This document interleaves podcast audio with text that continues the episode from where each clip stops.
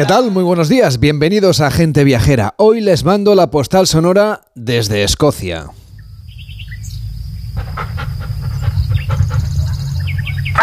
Estamos frente a la casa Gisakan, en Glen Affleck, uno de los valles más bellos de los Highlands. Hasta aquí han venido perros de todo el mundo para la mayor concentración de Golden Retriever del planeta. Cada cinco años se encuentran frente a las ruinas de esta vieja casa señorial para celebrar el nacimiento de su raza. Los primeros cachorros reconocidos como Golden Retriever nacieron aquí en 19... hace bastantes años, en, en, concreto hace 155 años. En la naturaleza, en realidad no tenemos demasiadas certezas sobre el desarrollo de las especies, al menos no con tanta precisión. La cuestión aquí, claro, es que esta variante canina fue inducida por la mano del hombre, fue el capricho de un aristócrata, Sir Dudley Matchbanks, un adinerado parlamentario liberal que quería un perro de caza adecuado para el terreno de las tierras altas de Escocia, que ya sabe usted que están marcadas por sus montañas. De ahí salió el cruce con características de perro cobrador, sabueso, bloodhound y spaniel de agua. El resultado, es un perro hábil para la caza, pero con aptitudes para el rastreo. La primera camada de Golden Retrievers nació en realidad en 1868, de un Tweedwater Spaniel, una raza ahora extinguida, y un Retriever amarillo de pelaje ondulado. Más de 40 años después, en 1913, el Golden Retriever fue reconocido oficialmente como raza por The Kennel Club, la organización más grande del Reino Unido preocupada por la salud, el bienestar y el adiestramiento canino. Y ese es el aniversario que estamos celebrando esta semana. Y por eso han venido hasta este rincón de Escocia perros de Alemania, Países Bajos, Rumanía, República Checa, Italia, Croacia o Estonia. También del Reino Unido, claro, y de más lejos, de los Estados Unidos, de Australia, de Nueva Zelanda o de Japón. Y también han venido sus amos, claro. Este es un evento internacional, la verdad, muy singular. La reunión de cánidos y de humanos ha estado aderezada por gaitas escocesas, talleres, charlas y una procesión, nocturna de perros. La previsión del tiempo daba alerta por tormentas eléctricas esta semana, pero finalmente no ha llegado a descargar, para tranquilidad de los animales y también de sus acompañantes. Desde estas tierras altas de Escocia, rodeado de perros de la raza Golden Retriever, les mando hoy la postal sonora de gente viajera.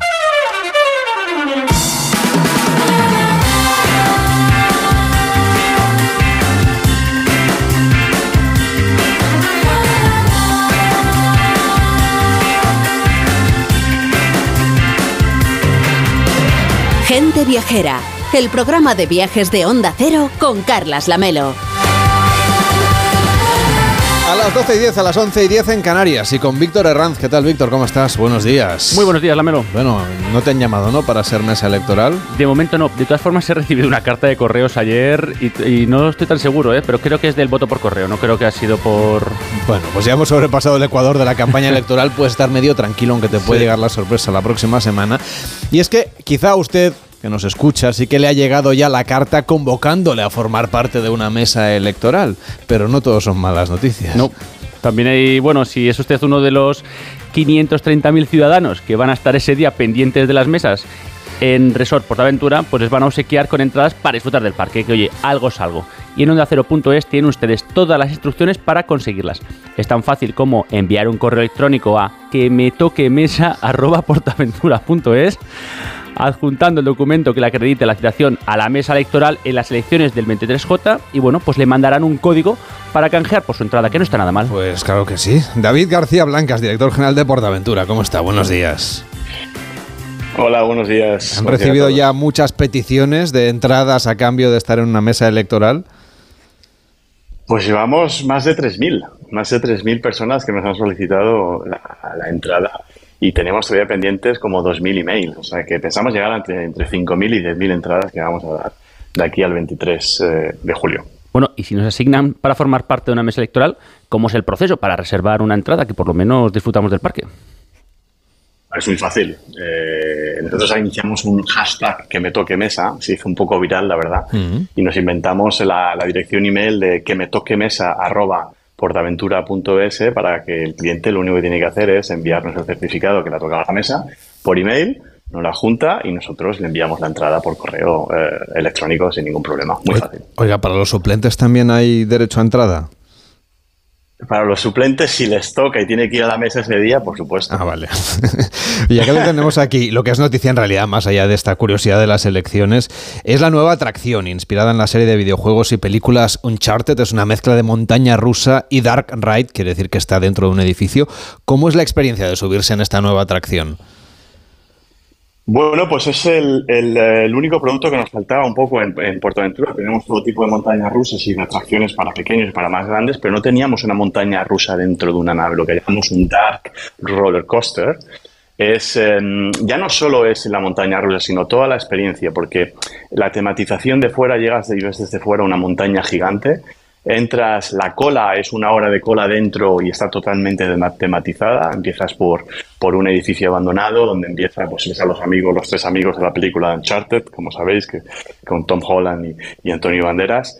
Y te explican un poco la historia de la película del videojuego y vas, pasas por la, la, zona, un edificio abandonado, a una zona azteca donde tienes que ir esquivando eh, trampas y luego ya entras dentro de la montaña. Y dentro de la montaña es cuando eh, encuentras pues la, la montaña rusa, lo que llamamos el Dark Roller Coaster, dura dos minutos y es, eh, y es única en, el mundo, porque es la única montaña rusa que te lanzamos, normalmente una montaña rusa la lanzamos para adelante y para atrás, esta vez eh, le vamos a lanzar a la gente lateralmente. Entonces, la única montaña rusa en el mundo que lanzamos al cliente lateralmente.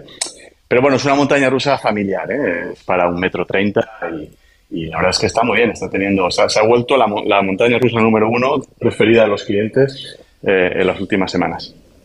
Y en realidad, bueno, es la montaña rusa está dentro de, como comentaba, de ese edificio. Esto también es una novedad dentro del parque, ¿no? Sí, sí, es, eh, como es el único producto que no teníamos. Es muy diferente estar en una montaña rusa en el Shambhala, que es la más alta de Europa, pero estás viendo la playa y estás al aire libre, y estar en una montaña rusa donde te estamos lanzando también con caídas eh, y, desplazamientos laterales totalmente oscuras, con efectos, por supuesto, que vas viendo cuatro o cinco pantallas que tenemos y efectos de humo dentro. Entonces la experiencia es completamente diferente porque no sabes realmente dónde estás, la verdad. Es muy, muy buena. Y tienen ustedes un sistema de cola virtual. ¿Esto cómo funciona? Sí, estamos probando eh, uno de los, los, problemas que tenemos todos los parques temáticos a nivel mundial es que, bueno, pues ahí tenemos, nosotros tenemos 70 atracciones, pero tenemos al día entre 20 y 25 mil personas, ¿no? Entonces, las atracciones más fuertes siempre, siempre hay cola, ¿no? La atracción. Entonces, lo que estamos probando es que la gente haga cola, pero que no tenga que estar en la cola de la atracción, sino que lo haga virtualmente. El cliente con un código QR, lo estamos probando en, en una atracción, huracán Cóndor, que es la caída libre, eh, escaneas el código QR y estás esperando dando vueltas por el parque. Si te quieres montar otra atracción, te puedes montar una atracción y cuando te toca, pues te enviamos 15 minutos antes de, que te toca tu, tu, tu, turno, pues te enviamos y vas a la atracción. En lugar de hacer cola eh, en, la cola de la atracción, estás haciendo cola pues, estás, eh, por el parque. Está funcionando muy bien, los clientes lo valoran mucho, la verdad. Y bueno, ¿y qué tal está yendo la, temporada de verano? ¿Está la gente respondiendo? ¿Cómo, cómo está yendo el parque? Pues en, en general este, este, año muy bien porque hemos apostado, por primera vez hemos abierto en febrero y en marzo y hemos tenido más de 120.000 visitas eh, con carnaval. Y eso es algo, una novedad muy importante para nosotros porque nosotros después de, después de Reyes cerrábamos hasta Semana Santa y este año hemos abierto con carnaval y la verdad es que los clientes eh, eh, les ha gustado mucho, pues hemos tenido, como digo, más de 100.000 visitas. El verano va, los hoteles van muy bien, la verdad. Eh, estamos lanzando ahora justamente promociones porque es cierto que en el mes de junio hemos visto un poquito de bajada de la demanda, pero bueno, yo creo que va a ser un verano, todo el mundo tiene ganas de divertirse. El, que, el, producto que mejor está funcionando es el acuático, la verdad, el, parque acuático está funcionando muy bien. Acuerdos que tenemos tres parques, Portaventura, Ferrariland y el, y el acuático, y ahora con el calorcito que hace, pues una, una, manera de, tomar el sol es tirándote por toboganes. Ah, no es para menos. David García Blancas, director general de Portaventura, gracias por acompañarnos, que vaya bien, muy buenos días. Gracias, gracias a vosotros y ya sabes, si os toca una mesa, pues os invitamos a Portaventura. Venga, estupendo.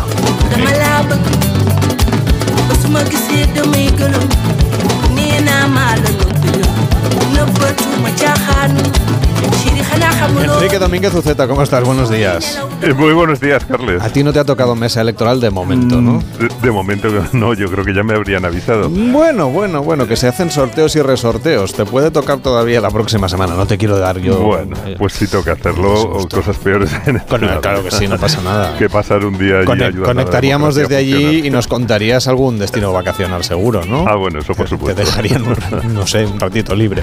Bueno, Enrique, eh, vamos a seguir dando respuesta a los oyentes que nos mandan mensajes al 699 464666 Oyentes que a lo mejor ya tienen decidido su destino vacacional, puede ser para este mismo verano o para más adelante, y que quieren saber algo más de los lugares que han elegido para irse de vacaciones. 699 464666 Hola, nos vamos el día 24 a Senegal y nos gustaría que nos informaseis un poquito sobre el país y qué zona visitar. Gracias.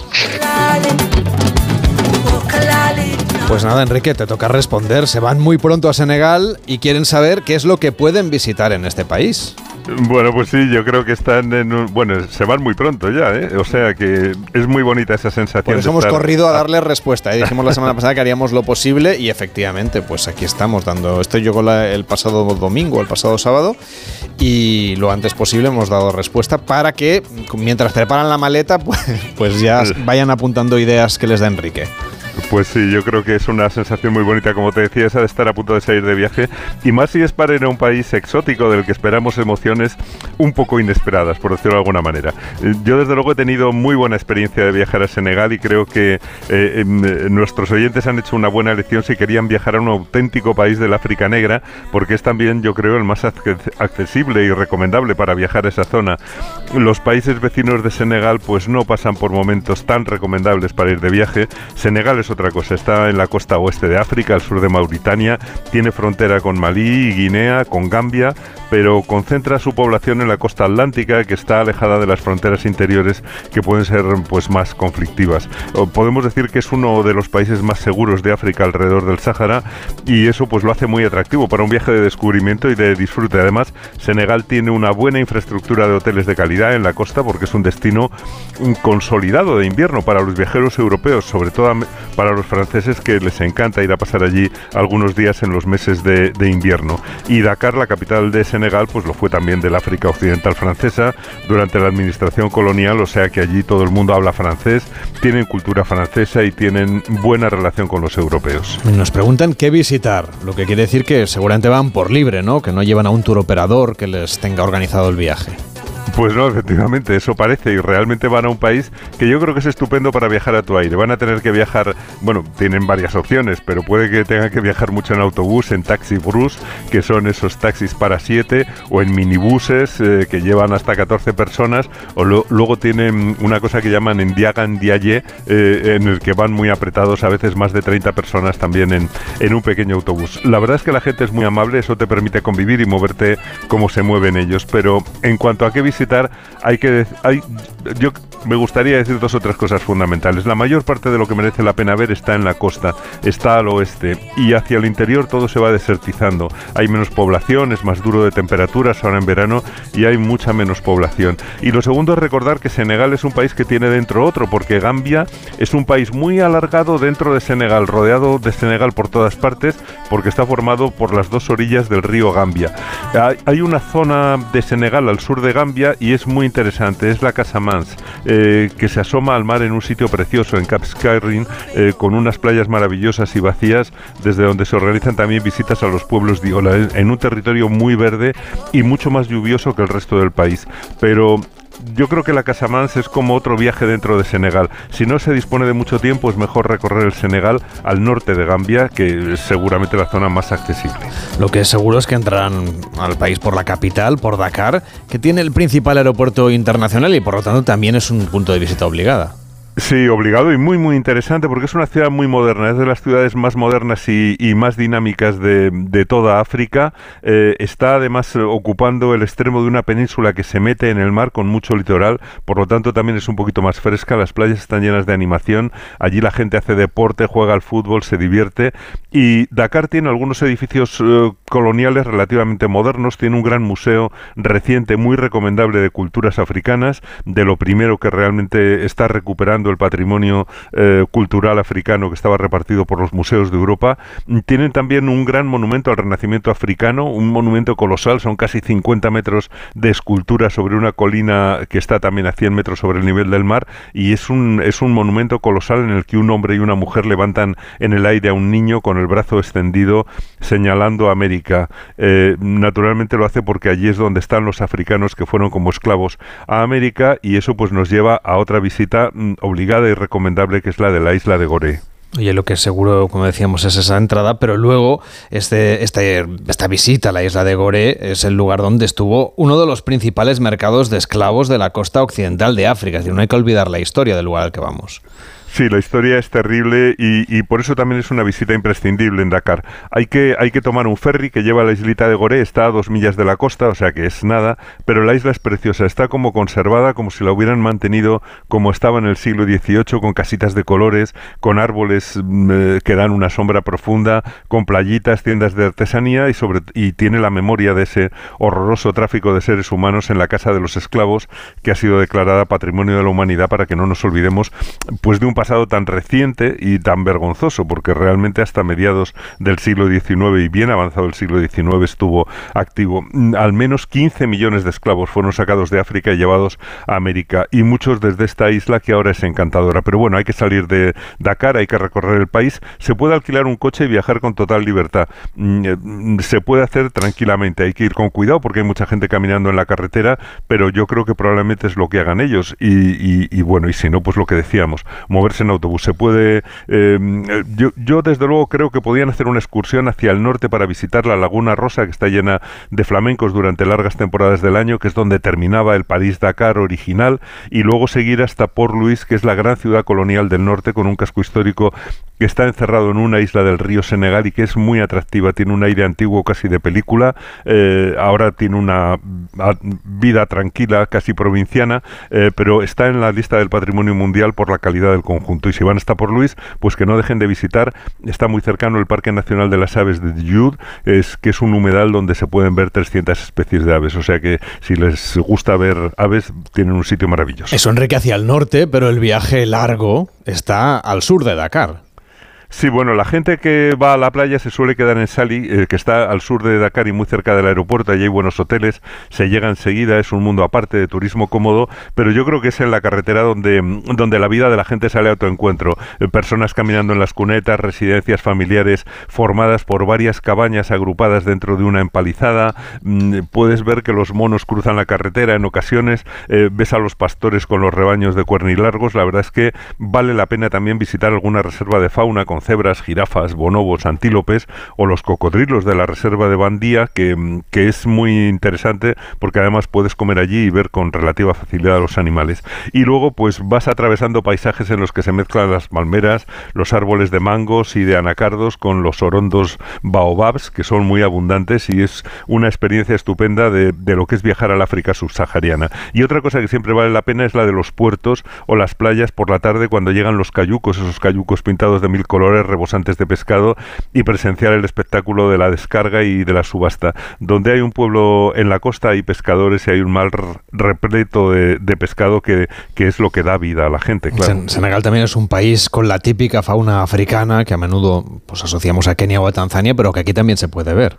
Se puede ver, si tiene mucho interés para los aficionados a la fauna, sobre todo si no han hecho un viaje eh, de safaris, eh, como tú decías, a Kenia o a Tanzania. Yo recomiendo el viaje hasta Tubacouta, en el delta del río Salum, que es una zona muy bonita. Está cubierta de manglares, es riquísimo en pesca, hay manatíes, está lleno de aves, hay islas de conchas en las que crecen esos gigantescos baobabs.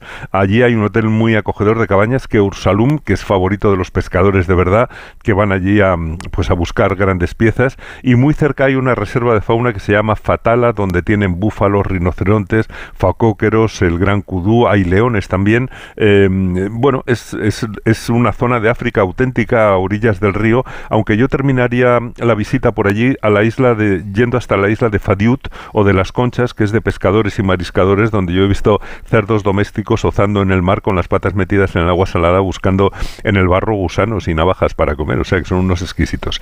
Muy interesante también ir al interior para visitar el Parque Nacional de Niokolo Koba, en el sureste. Está lejos de Dakar, pero es un parque africano de verdad que combina sabana y bosque de ribera. Tiene una variedad enorme de fauna, con más aves todavía que el parque que he mencionado antes al norte, con 80 especies de mamíferos. Allí hay leones, hay leopardos, hay hipopótamos, hienas, elefantes, monos, hay babuinos y naturalmente pues las presas de los carnívoros, los antílopes. Y lo que, lo que mucha gente espera de ese, de ese África subsahariana está allí donde el río Gambia aún no ha entrado en, en el país de, Gambia y si pueden llegar hasta allí seguramente están a las puertas de la Casamance en el sur, donde ahora es temporada baja y si van conduciendo su propio coche eh, suele llover haciendo muy complicados los caminos. O sea que, que se lo piensen un poco antes de meterse en, en, esa gran zona húmeda y pantanosa con grandes cultivos de arroz que es la Casamance. 699-464666, el WhatsApp de gente viajera para pedir destinos a la carta y consejos prácticos como los que nos está dando Enrique Domínguez Uceta, que seguro que tienes algún detallito más para ellos.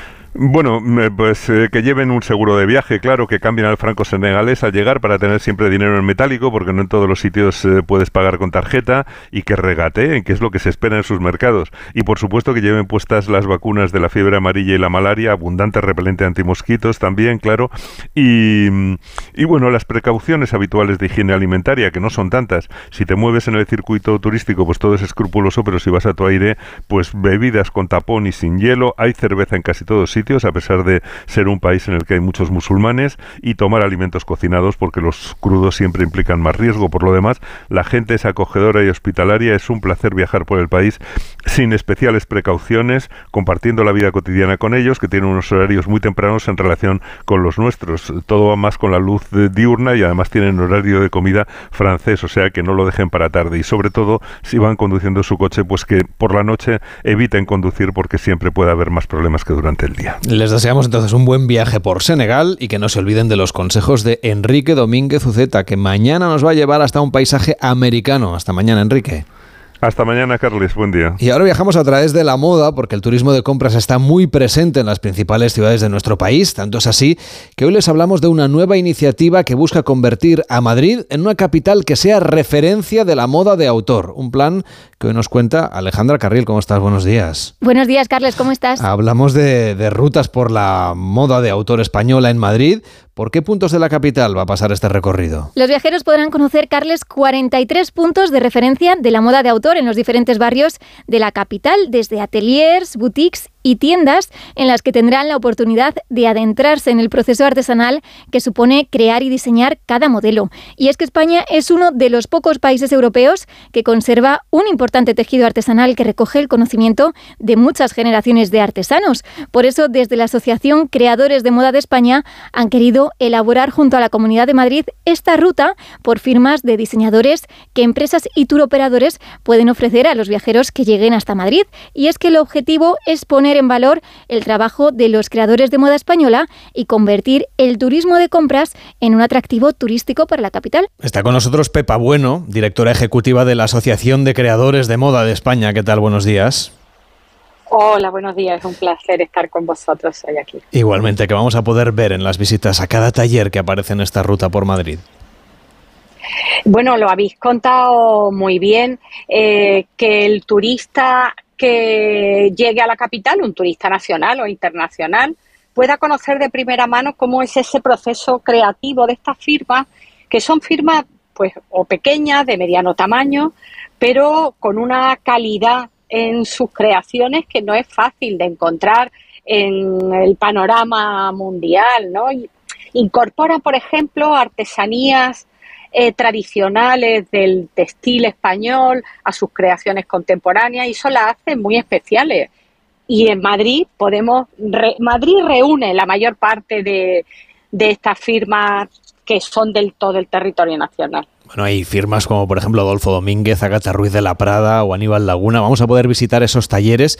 Que Roberto Berino. Eh, sí. bueno, hay un montón, pero lo, importante es saber un poco cómo es esta visita, que esto también atrae no solamente al turismo de compras, sino también al turista que busca un poco más el lujo, ¿no? Sí, y es un lujo que no es tanto por su inaccesibilidad, sino por el lujo de la confección, que es una confección muy cuidada, hecha por manos expertas, con tejido de altísima calidad y con un diseño intemporal que son prendas pensadas no para durar mucho tiempo, para heredarse y sin embargo a un precio muy accesible, ¿no? Hay por supuesto, hay todo rango de precios ¿no? en esta oferta del catálogo, pero no es un lujo inaccesible y es importante eso contárselo al consumidor. Ustedes trabajan el concepto de slow fashion. ¿Nos cuenta en qué consiste? Efectivamente. Bueno, slow fashion tiene que ver con una manera distinta de comprender y entender la moda. Eso que decía antes, hablaba de un diseño intemporal, con prendas pensadas para durar en el tiempo, eh, que van más allá de la compra por impulso, entonces, bueno, el precio no es el mismo del fast fashion, porque efectivamente, si una camiseta cuesta 5 euros, hay que reflexionar qué es lo que hay detrás de ese precio, ¿no?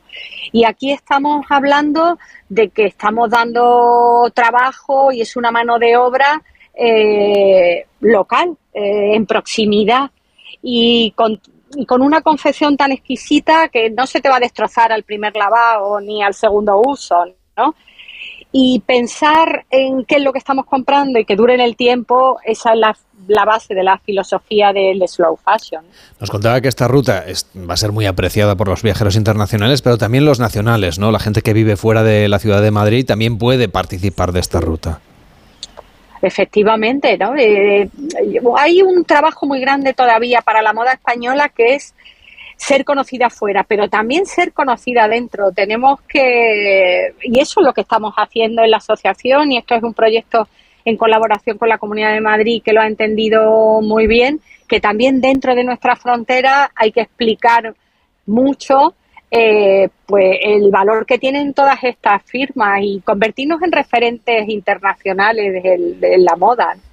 Pepa Bueno, directora ejecutiva de la Asociación de Creadores de Moda de España. Gracias por explicarnos esta ruta por la moda española de autor en la ciudad de Madrid. Hasta la próxima. Buenos días. Muchas gracias a vosotros. Hacemos una pausa en Gente Viajera y les contamos una aventura que vivió parte del equipo de este programa en el Geoparque de Granada. En Onda Cero, Gente Viajera, Carlas Lamelo. Soñaba con un verano increíble, aperitivo con vistas al mar, un chapuzón en las playas de Ibiza, pero ya voy tarde. Aún estás a tiempo, con Costa todo es posible. Reserva hasta el 7 de agosto con la promo Verano Última Hora y viaja desde 699 euros por persona. Infórmate en tu agente de viajes o en costacruceros.es. Costa, believe your eyes. ¿Quieres vivir una experiencia única en Toledo? Descubre el Museo Ilusiona y déjate atrapar por la magia de las ilusiones ópticas y trampantojos, basados en la historia, cultura y leyendas toledanas. Huye de los gigantes de Don Quijote, escala la torre de la catedral o flota sobre el despacho de Cervantes. Prepara la cámara de fotos y conviértete en el protagonista de las escenas más fascinantes.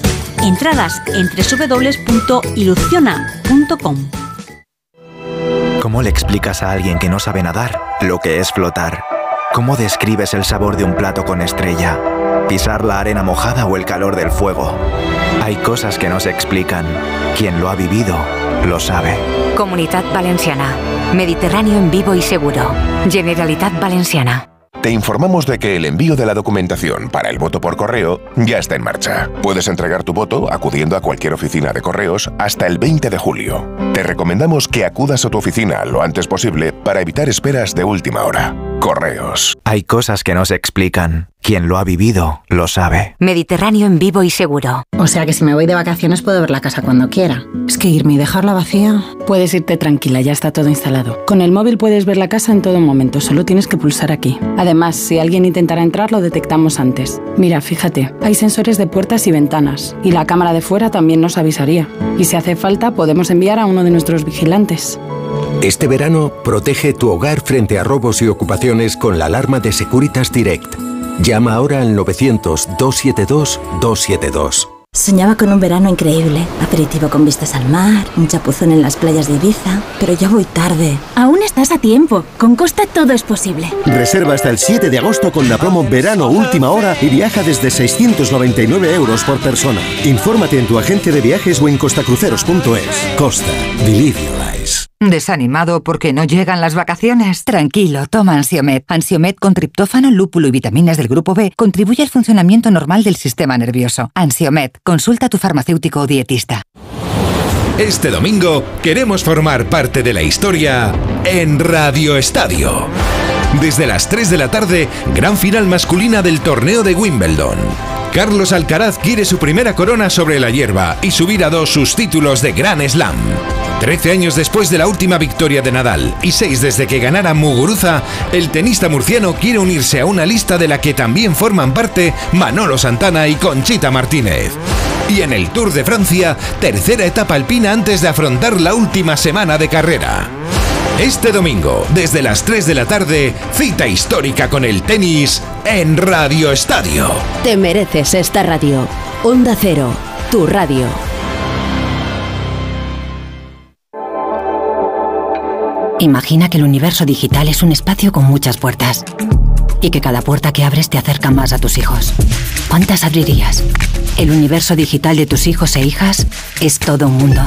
Más puertas abres, más lo entiendes. Descubre cómo en FAD.es. Con la colaboración de Fundación A3 Media.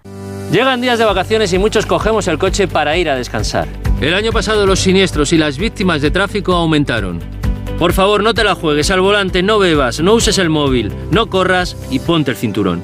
Ponle Freno y Fundación AXA, unidos por la seguridad vial. A3 Media. Soñaba con un verano increíble, aperitivo con vistas al mar, un chapuzón en las playas de Ibiza, pero ya voy tarde. Aún estás a tiempo, con Costa todo es posible. Reserva hasta el 7 de agosto con la promo Verano Última Hora y viaja desde 699 euros por persona. Infórmate en tu agente de viajes o en costacruceros.es. Costa, believe your eyes.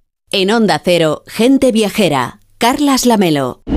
El equipo de gente viajera se ha venido hasta el Geoparque de Granada. Es una zona poco conocida de nuestro país, pero que es única en Europa. Es una zona semidesértica con un paisaje en nuestro continente, la verdad, muy difícil de ver, si no es eh, el único de estas características. Nos va a acompañar a este viaje Goyo Garrido, que va a los mandos de este 4x4 en el que nos hemos subido. ¿Qué tal, Goyo? ¿Cómo estás? Buenos días. Buenos días, ¿cómo estáis? Cuéntanos en qué vehículo nos hemos subido.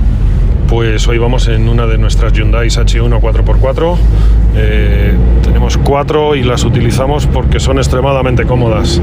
Tienen, tienen seis asientos individuales y es una de las, de las maneras más cómodas de, recoger, de recorrer Geoparque. De momento vamos por una carretera asfaltada, bastante buena, pero esto va a ir cambiando, ¿no? Esto va a cambiar mucho. Ahora mismo estamos utilizando la carretera de Guadix, Benalúa, Fonela, Salicún de las Torres. Es una carretera secundaria estrechita que llevo utilizando con viajes de cicloturismo los últimos 15 años, pero que, que se puede hacer también en coche. Eh, es ese valle del Fardes que es tan, tan bucólico con sus, con sus alamedas y sus, sus plantaciones de, de melocotones a ambos lados. Sí. Goyo, esta distinción como geoparque llegó en un momento un pelín peculiar. Estábamos en mitad de la pandemia, en julio del año 2020, y no se ha podido dar a conocer lo suficiente, seguramente, esta zona de nuestro país. ¿Qué es lo que hace de este lugar algo tan singular y tan único en Europa? Eh, todo empieza en el paisaje, ¿verdad? Aunque no es, no es lo único. El paisaje es, es absolutamente único. Estamos en una zona semidesértica eh, inmensa. Estamos hablando de 4.700 kilómetros cuadrados, eh, 47 municipios eh, con unos paisajes de, de, película. Y cuando digo de película, es de, de película de Indiana Jones o de Lawrence de Arabia, efectivamente. Es una zona muy particular paisajísticamente. Es el gran desierto de Europa, ¿no? Los, los safaris en Europa se hacen aquí. ¿Y qué es lo que vamos a ver? Porque aquí no están los Big Five, pero hay otras muchas cosas interesantes que ver. Eh, los recursos de Geoparque de Granada son, son casi infinitos. Hay más de 1.500 yacimientos arqueológicos, más de 400 yacimientos paleontológicos. Es el lugar del mundo donde más gente vive en cuevas eh, y hay eh, un desierto rojo, hay un desierto blanco, hay geositios únicos a nivel mundial, hay hay tanto por ver. Tenemos, tenemos un pantano eh, con agua esmeralda, no os voy a engañar, no es el Caribe, eh, pero es un pantano que invita al baño hay casi de todo. Hay tres zonas claramente delimitadas. Por un lado están esos geositios eh, que son especialmente significativos que se pueden visitar, como ese mirador del fin del mundo. Está la zona de los coloraos, que veremos de, color más bien tirando a marrón, a rojizo en sus tierras, y un desierto blanco. Empezamos por este último, porque el desierto de la zona colorada y la zona blanca se formaron en el mismo momento, pero con circunstancias climáticas y sobre todo de agua que hicieron o que han hecho, digamos, que hoy el paisaje sea completamente distinto en una zona y otra. ¿Cómo se formó esta zona de los Colorados y cómo se formó la zona del Desierto Blanco? Bueno, eh, estamos en Geoparque de Granada, es, una cuenca de sedimentación continental, es decir, es un, es un, cuenco que se va llenando de capas de sedimentos, eh, donde hay un gran lago, un gran lago que eh, va cambiando de ubicación y eso es lo que responde o, los colores responden a esa circunstancia. Los sedimentos blancos corresponden a zonas donde estaban cubiertas de agua, donde estaba el lago. Los sedimentos rojos, ocres, eh, corresponden a, zonas que, llaman los geólogos continentales porque no están cubiertas de agua. Eh, son los dos grandes colores de Geoparque, el, rojo y el blanco, efectivamente. Ese desierto blanco corresponde a la zona norte de Geoparque, quizás la zona menos visitada también y menos conocida. Eh, igual de única o de bonita que las y de bonita que las otras diría yo eh, pero muy particular por, por, ese blanco inmaculado ¿no? hay hay muchas, eh, muchas zonas con, con, yesos que podemos ver eh, desde la carretera muchas veces. Eh, están las sismitas de Galera o de Castillejar, son geositios únicos a nivel mundial. El, el, desierto blanco es una de esas zonas de geoparque que hay que conocer mucho más, porque aunque geoparque se conoce poco, eh, hay zonas que ya empiezan a ser famosas. Tenemos esos colorados eh, o ese gorafe que son, que son ya famosos de por sí, pero yo os invito a que vayáis pues eso, a un desierto blanco o a unos miradores del fin del mundo que no son tan famosos y son como mínimo igual de bonitos. Bueno, vamos a empezar por ese desierto de Gorafe, para ser estrictamente una zona semidesértica. De momento lo que vemos es muy verde. Bueno, ahora estamos en una zona de valle. Geoparque, Geoparque tiene tres paisajes. Tiene una zona de, llano, de llano muy árido, muy seco, es prácticamente estepario, donde nos vamos a encontrar almendros, nos vamos a encontrar espartos y nos vamos a encontrar muy poquito más. Eh, tenemos una zona de valle eh, que es súper fértil. Ahora estamos pasando por campos de alfalfa, alamedas, eh, sembrados de maíz el valle es muy muy fértil. Y después hay una zona intermedia que sería lo que llamamos Badlands o llamamos Cárcavas y es esa zona pues que quizás nos llama, nos llama tanto la atención, ese, ese cañón del Colorado, ¿verdad? Em, sí, es muy fértil y, cuando hablamos de desiertos tenemos que tener cuidado con la palabra. Estamos hablando de desiertos humanos, estamos hablando de un gran territorio muy poco poblado y cuando hablamos de desiertos hablamos de desiertos humanos, porque nos podemos encontrar territorios donde hay 20, 25, 30 kilómetros donde no os vais a encontrar a nadie, pero a nadie es ni a una cabra siquiera, ni a una cabra doméstica, porque Montesa sí. Pues esta aventura arranca aquí en Gente Viajera, hoy recorriendo este geoparque de Granada.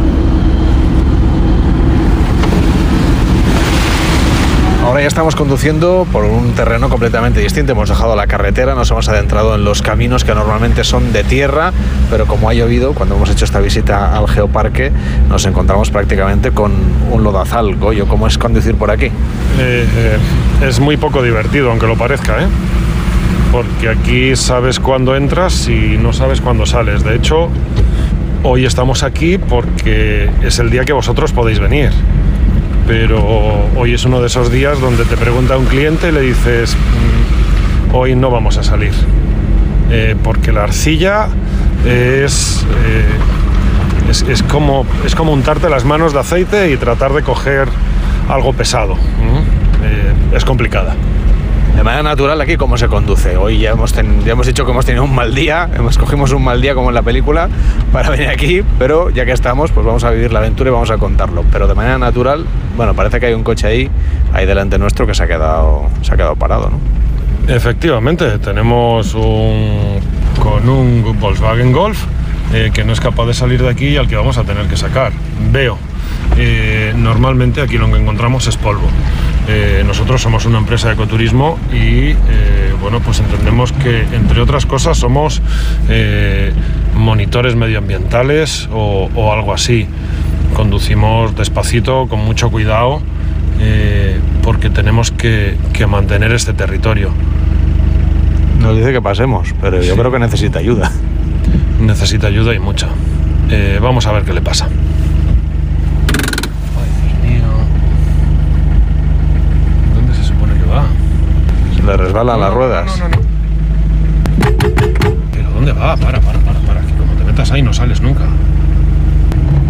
Durante nuestro recorrido por el Geoparque de Granada, nos hemos encontrado, ustedes ya lo están escuchando, a un viajero que trataba de transitar por el lodazal en el que se había convertido el camino con un coche que además no estaba para nada preparado para una expedición como esta.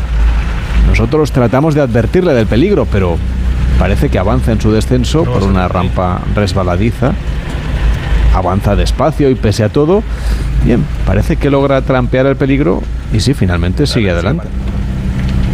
Realmente sí que parece que conduzcas encima de mantequilla. Efectivamente vamos donde quiere él, no donde queremos nosotros. Esto ya no. Oye, ¿y esa oquedad que se ve ahí en una de las laderas de la montaña? Eh, bueno, la erosión es muy caprichosa en, este territorio, ¿verdad? Eh, nos vamos a encontrar eso, nos vamos a encontrar tubificaciones, nos vamos a encontrar eh, chimeneas de hada. efectivamente, no es a lo que estamos acostumbrados en, cualquier otro sitio. Las distintas capas, cuando son, de distinto tamaño de grano, es lo que hace que erosione de, manera distinta. Aquí, por ejemplo, estamos viendo capas de color eh, más claro, de color más oscuro, eh, capas de grano más, más uniforme, estamos viendo capas de arena,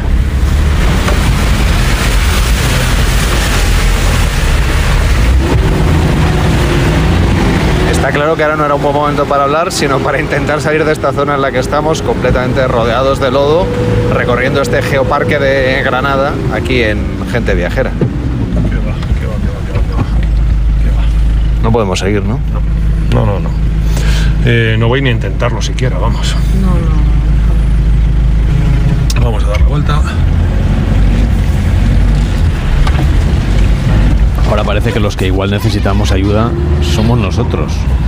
El lodo nos ha atrapado justo cuando estábamos a punto de cambiar de dirección para tratar de encontrar una salida en nuestro recorrido de aventura por este geoparque de Granada, donde, además de conducción en 4x4, se puede hacer cicloturismo por estos caminos que, a diferencia de hoy, normalmente están secos y son mucho más confortables que el día en el que nosotros hemos decidido venir a recorrerlos.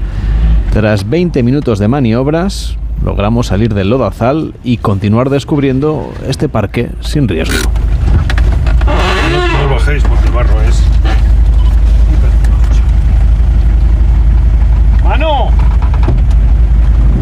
Puedes entrar. La vuelta y nos vamos. ahora que ya estamos en una carretera un poquito más confortable, que hemos logrado salir de ese lodazal, aunque sigue evidentemente la pista mojada, nosotros estamos haciendo el recorrido en un coche 4x4, pero he visto que hay senderos también que están reglamentados y se puede hacer incluso a caballo y por supuesto en bicicleta, ¿no? Tanto gravel como eléctrica como bicicleta de montaña. Efectivamente, eh, utilizamos los 4x4 porque como es una zona tan, tan extensa, eh, la manera de poder visitar mucho en poco tiempo, que es de lo que tenemos poco tiempo, pues es utilizando un vehículo 4x4. Efectivamente, eh, se puede hacer en bicicleta. De hecho, Geoparque de Granada se está convirtiendo, o se ha convertido, diría yo, en uno de los paraísos del gravel a nivel mundial. Hay una carrera que se llama la Badlands, que viene eh, gente de, todo el mundo a, correr, ¿verdad? Eh, hace escasamente tres semanas eh, tuvimos la Wadis Gravel Fest, que es una carrera de gravel, 100, 170 kilómetros, me parece que eran 200, 200 plazas, vinieron 160 personas de todo el mundo, vinieron sudafricanos. Eh, es un territorio muy desconocido, pero que, que en los circuitos especializados eh, ya se conoce. Eh, hay senderitos, se puede hacer a caballo, efectivamente, se puede hacer caminando. Sí es cierto que hay que ser muy precavido y llevar agua. No hay agua en, en casi ningún sitio. Eh, y las distancias son muy largas. Recordamos aquello de los desiertos humanos, porque de un pueblo a otro te puedes encontrar que hay treinta y tantos kilómetros, no hay una fuente, no hay un, nada de nada. Hay muchas opciones para visitar Geoparque. Si lo decidiésemos hacer andando, evidentemente, esa advertencia de llevar agua, bueno, cuando uno va a la montaña, aunque vaya a una zona más húmeda, seguramente siempre tiene que llevar, por supuesto, igual que botiquín, igual que un mapa, igual que una brújula. Pero, mm, ¿cómo puede ser el recorrido de cuántos días para ir disfrutando del geoparque? Pero claro, encontrando lugares en los que hacer noche. Eh, hay distintas rutas que están señalizadas, están señalizadas, eh, pues por ejemplo, por Federación o arriba en el norte de Geoparque está la senda de los primeros pobladores. Hay senderitos de pequeño y de gran recorrido en, toda la zona. Eh, algo que sí que es súper importante es no salirse en ningún caso de esos recorridos señalizados, porque eh, hay agujeros en el suelo, hay agujeros en el suelo tipo simas, se llaman tubificaciones, no están a la vista y no es una sima con paredes duras. Si te caes, eh, se cae la tierra encima de ti, puede ser muy peligroso. De manera que eh, hay que poner mucho cuidado en no salirse de, de esos senderos. ¿A dónde hemos llegado ahora? Acabamos de llegar al puntal de Don Diego y vamos a hacer una parada para ver desde, desde el Glacis eh, una parte de, de, esos desiertos de los Colorados, incluso se ve eh, Puntal Blanco. Eh, es una, una panorámica muy muy buena de, de la zona y, y vamos a hacer esta pequeña parada para continuar ruta en un momento.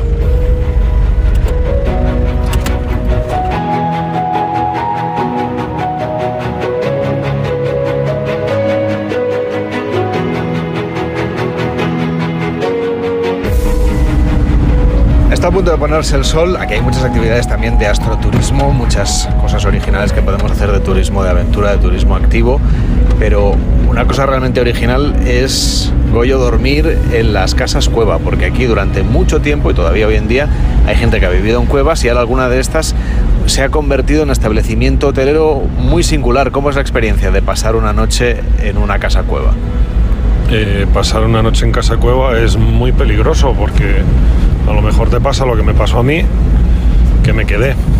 Eh, en una casa cueva se duerme, se duerme maravillosamente, no hay ruido, no hay luz, o hay muy poco ruido y muy poca luz, se descansa muy bien, una temperatura constante. Eh, vivo en una cueva, eh, no soy oriundo de aquí, no soy autóctono, aunque me estoy convirtiendo en uno, no lo cambiaría por nada. Entonces ahora te voy a preguntar cómo es vivir de manera permanente en una casa cueva, cómo os organizáis. Bueno, pues igual que en una casa normal. Hoy en día eh, tenemos todas las comodidades que puedas tener en, cualquier tipo de vivienda. Es decir, yo tengo una nevera, un lavavajillas, una lavadora, tengo luz, tengo eh, puertas en los baños. Bueno, por lo menos en uno, en el otro tengo una cortina. Pero no hay ninguna diferencia respecto a una casa normal. La única diferencia es que el aire acondicionado está siempre a la misma temperatura y no gasta nada de electricidad, ¿no? Bueno, en realidad en las cuevas lo que tenemos es un climatizador, no un aire acondicionado. Efectivamente, la temperatura de las cuevas está entre, vamos a decir, 16 y 19 grados, algo así. Depende de lo manirrota que seas con la puerta y la dejes abierta o la dejes cerrada cuando hace mucho frío o mucho calor, que hace las dos cosas. Estamos en un clima continental muy extremo y tenemos 20, 22 grados de, diferencia de temperatura entre el día y la noche prácticamente todo el año. Entonces, no hay diferencia eh, con, con, un sitio donde tienes puesto un climatizador a 18 grados. Goyo Garrido, de la empresa Goyo Garrido Adventures.com. Gracias por acompañarnos en este viaje, en esta aventura que hemos vivido hoy en el Geoparque de Granada. Hasta la próxima. Buenos días. Muchísimas gracias por venir y acordaros que hay tantísimo por ver aquí que tenéis que volver al menos otra semana. Nos encantaría. Gente Viajera, el programa de viajes de Onda Cero con Carlas Lamelo.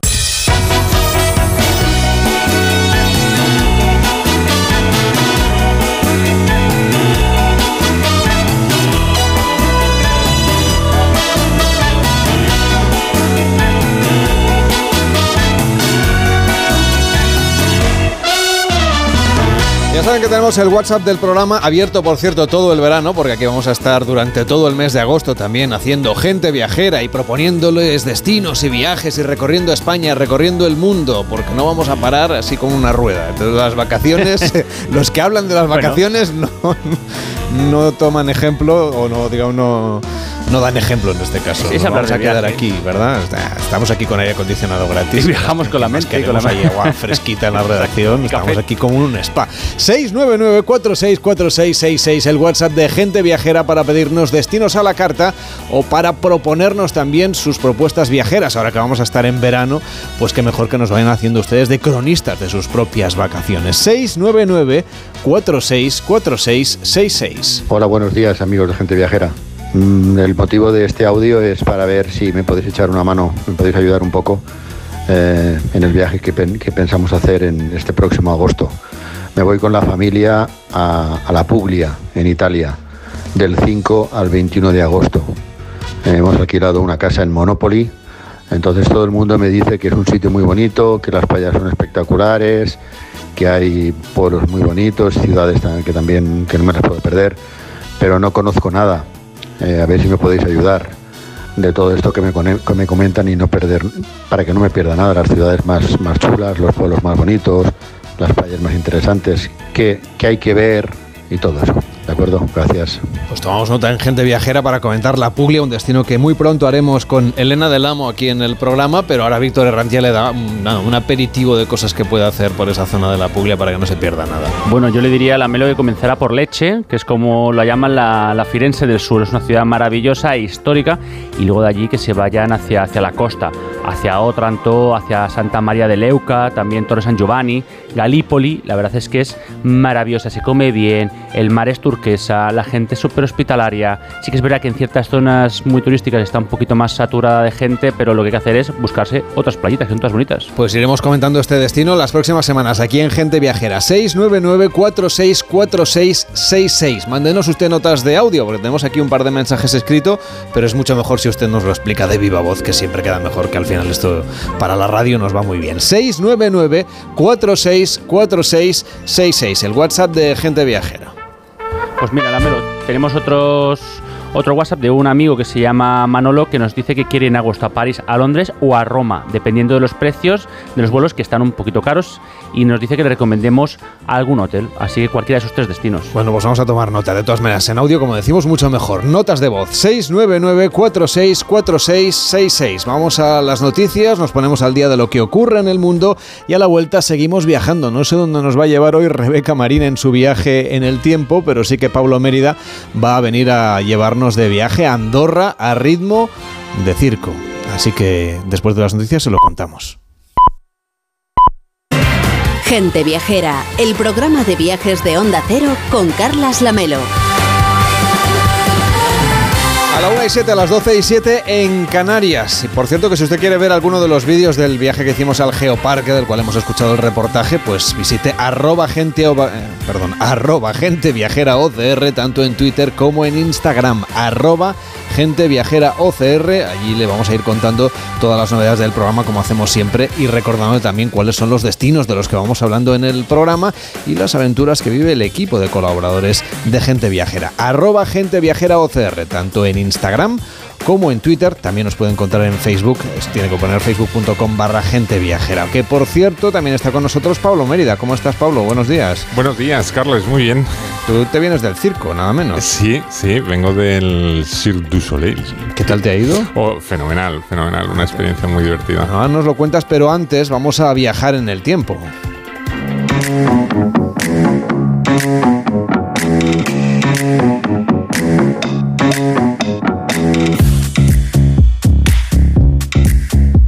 Con Rebeca Marín, que esta semana no me ha querido contar a dónde nos va a llevar. Hola Rebeca, ¿cómo estás? Mm. Buenos días. Hola, buenos días. Ya sabes que a mí me gusta dar sorpresas y creo que esta te va a sorprender. ¿eh? A ver, ¿dónde viajamos esta semana?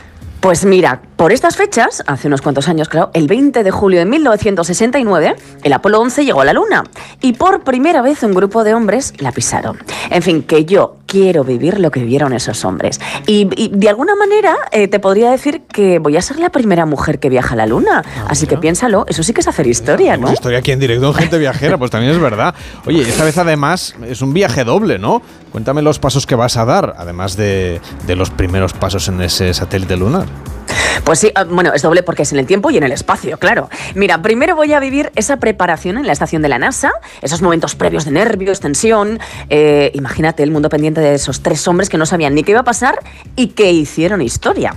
Luego, el segundo paso, por supuesto, vivir el despegue y el viaje espacial dentro del Apolo 11, que tengo muchísimas ganas. Y por último, seré la cuarta persona que pisará el mar de la tranquilidad en la Luna.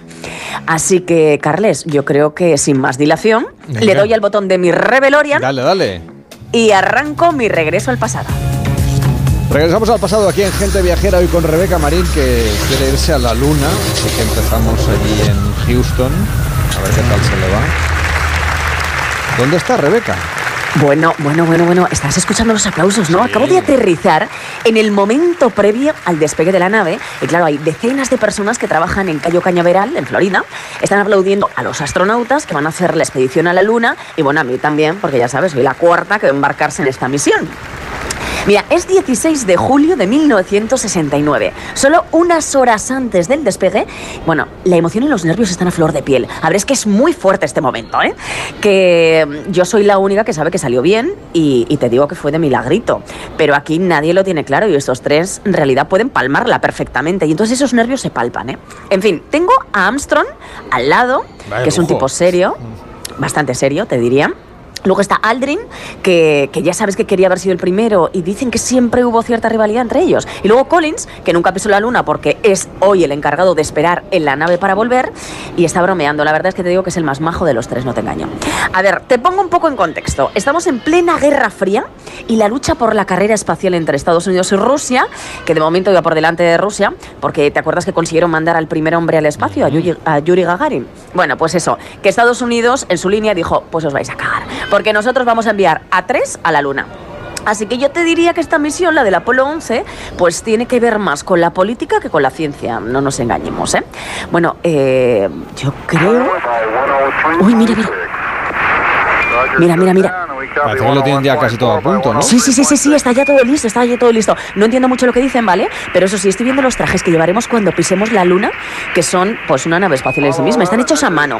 Y es que tienen que soportar, alucina Carles, 120 grados de temperatura por el día y 150 bajo cero por la noche, que es lo que hay en la luna. Que luego nos quejamos aquí de las olas de calor de esta semanita. Bueno, pues, pues, pues mira lo que voy a soportar yo. Bueno, y tienen una autonomía de 6 horas y media. A ver, Rebeca, que nos tienes ahí en vilo. ¿Esto está a punto ya de despegar o qué? Bueno, sí, sí. Mira, mira, mira, mira, mira. Son, bueno, eh, yo- yo creo que ya están diciendo que, que vamos ya. Sí, son exactamente las 13.32 y el cohete Saturno V parece que por fin despega. A ver esa cuenta atrás. Está esto a puntito, ¿eh? Apunta, apunta, apunta, apunta. Bueno, bueno, bueno, qué sensación. Y yo pensando que lo de mi máquina del tiempo era heavy. Pues no, no. A la luna tiene que ser lo más, vamos.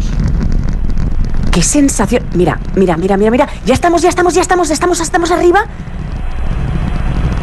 Bueno, parece que esto se está estabilizando. Eh, bueno, como ves, no se oye apenas nada, ¿no? Yo pensaba que esto iba a ser súper ruidoso y es que el espacio es muy silencioso. O sea, es muy extraño esto de que no exista gravedad, Carles. La verdad es que, bueno, a ver, no te engaño, esto de flotar es una maravilla.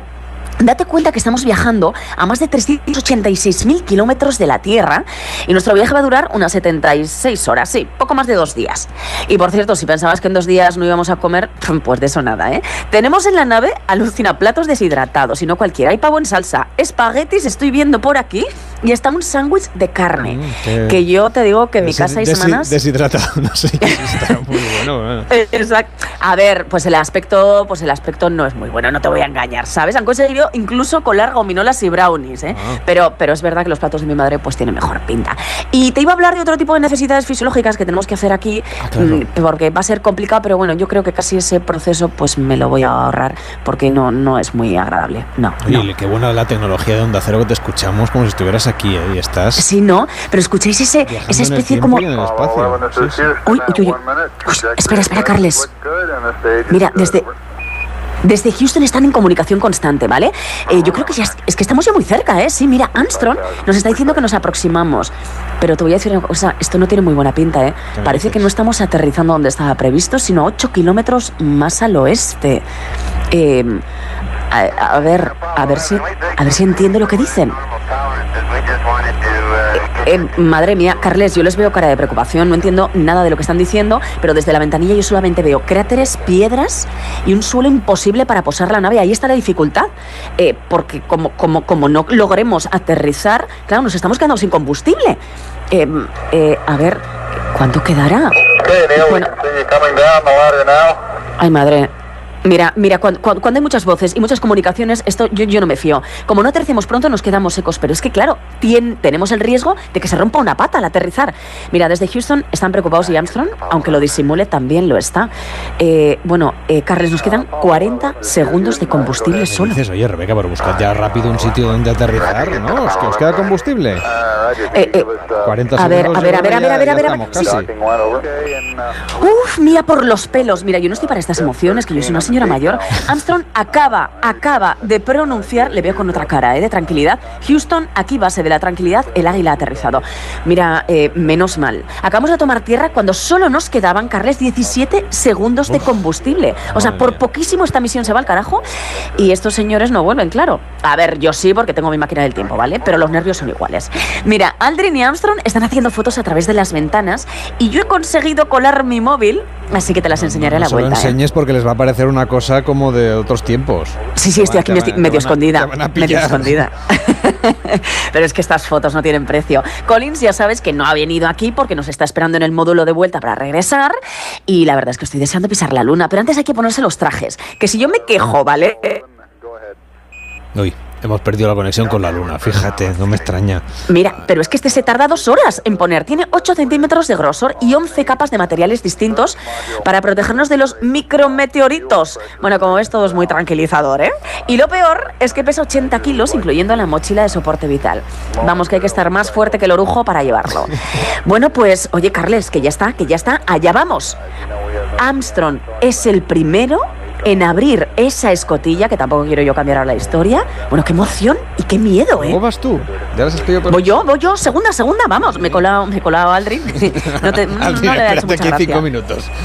Eh, mira, estamos bajando la escotilla y te cuento una cosa, porque esto es importante. Aunque pienses que lo primero que va a pisar en la luna es su pie, que así se ha contado, pues no, acaba de tirar una bolsita con los excrementos, como lo oyes, a la superficie de la luna. Y no pienses que es un guarro. Lo es que hay que primero es tirar la aligerar- basura, claro. Exacto, hay que aligerar carga y el protocolo lo indica así. Pero claro, la historia pues así tiene un poquito menos de glamour, ¿eh? Bueno, que esto es brutal. Qué sensación más extraña. Hay muy poquita luz, todo súper gris. Veo muchos agujeros que hay que tener cuidado, hay que esquivarlos. Y sí, Carles, por fin vamos a clavar la bandera. Eh, lo vamos a hacer entre los tres, a ver si podemos... Pégale un cambiazo por la española. Eh, no te creas que ahí. no lo he pensado, ¿eh? Pero no me van a dejar. A ver, no es fácil, ¿eh? Porque el polvo lunar, bueno, ni engañarles, y el polvo lunar es una superficie muy, muy dura. Pero mira, aquí, aquí dice Armstrong, y mira, hay un poquito. Pues sí, la acabamos de clavar, y puedo decir alto y claro que he pisado la luna. Oh, muchas felicidades, pero después de esto ya no podemos hacer nada más. Bueno, en fin, te envidio enormemente, ¿eh? Pero Sí, ¿no? lo de hoy sí que es un viaje en el tiempo y en el espacio. Ya saben que ha habido teorías de la conspiración diciendo que todo esto fue un montaje, pero nada, aquí somos más de no alentar nunca esas teorías. Y como lo de viajar, pues hasta allí es un poco complicado, aunque la NASA esté en ello. De momento es un poco inalcanzable para la mayoría lo del turismo espacial, así que les diría que viajen hasta Washington, donde se encuentra la sede de la NASA, y si no quieren ir tan lejos, pues en Madrid pueden encontrar la Estación Espacial de Robledo de Chabela, desde donde, por cierto, también pudieron seguir segundo a segundo el maravilloso viaje espacial del Apolo 11. Así que, Rebeca, disfrútalo. Ya sabes que el traje de astronauta dicen que lo inventó el español Emilio Herrera. Así que algo, algo español, además de ti, está ahora mismo en la luna. Cuídate mucho que mañana tienes espacio con Jaime Cantizano y por fin los lunes. Exacto, exacto. Y ya sabes que yo soy muy de, de estar en la luna. A ver si no me quedo aquí, ¿eh? Hazte un selfie, hazte un selfie. Venga, cuídate. Hasta la próxima. Adiós.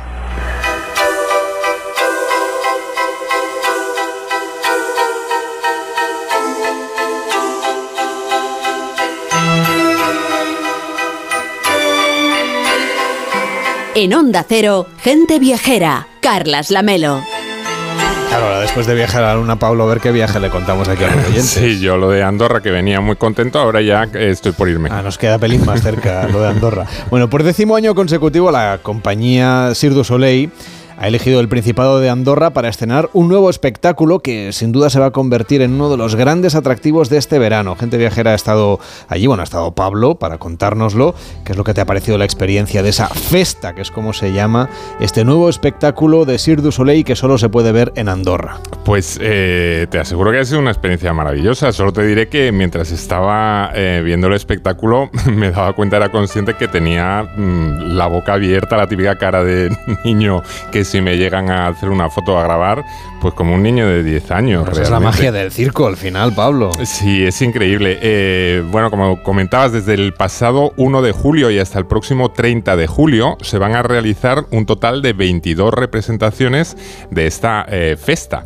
Todas las noches, de martes a sábado, a eso de las 10 de la noche, eh, en el corazón de Andorra la Bella, se mm, produce este espectáculo, esta magia en el aparcamiento de Prada Casadet que se ha instalado una enorme carpa blanca rectangular. No es exactamente como las tradicionales carpas de los circos, es, bueno, parece un- una especie de nave, pero es que tiene que dar, mm, tiene que albergar eh, a unas 3.500 personas entre la platea y las gradas, todas sentadas, a diferencia de, de anteriores ediciones en las que había parte del público que estaba de pie. Y justo al lado de esa inmensa carpa hay otra más pequeñita que es donde el equipo se entrena y prepara antes de cada función. Y tuve la oportunidad de colarme ahí para curiosear un poco. Ya, pues cuéntanos qué encontraste. Bueno, pues fue bastante eh, curioso. Quedaban apenas una hora para que empezara la función y aquí era un constante ir y venir de gente. Eh, en una esquina, algunos de los 23 artistas que participan en el espectáculo estaban realizando ejercicios de calentamiento. En otra, eh, pues otros se afanaban a preparar los maquillajes, que son súper complejos y, muy espectaculares. Pero una cosa que me llamó la atención es que eh, en distintos lugares del espacio había, por ejemplo, pues un montón de lavadoras, máquinas de coser, pinturas. Claro, todo destinado al mantenimiento del asombroso vestuario que se utiliza durante la función. Y entre tanto ajetreo, tuve la suerte de encontrarme con el director del espectáculo, Uriol Thomas, quien anteriormente eh, ha puesto en escena y dirigido grandes óperas en todo el mundo, como eh, Don Giovanni o La Traviata.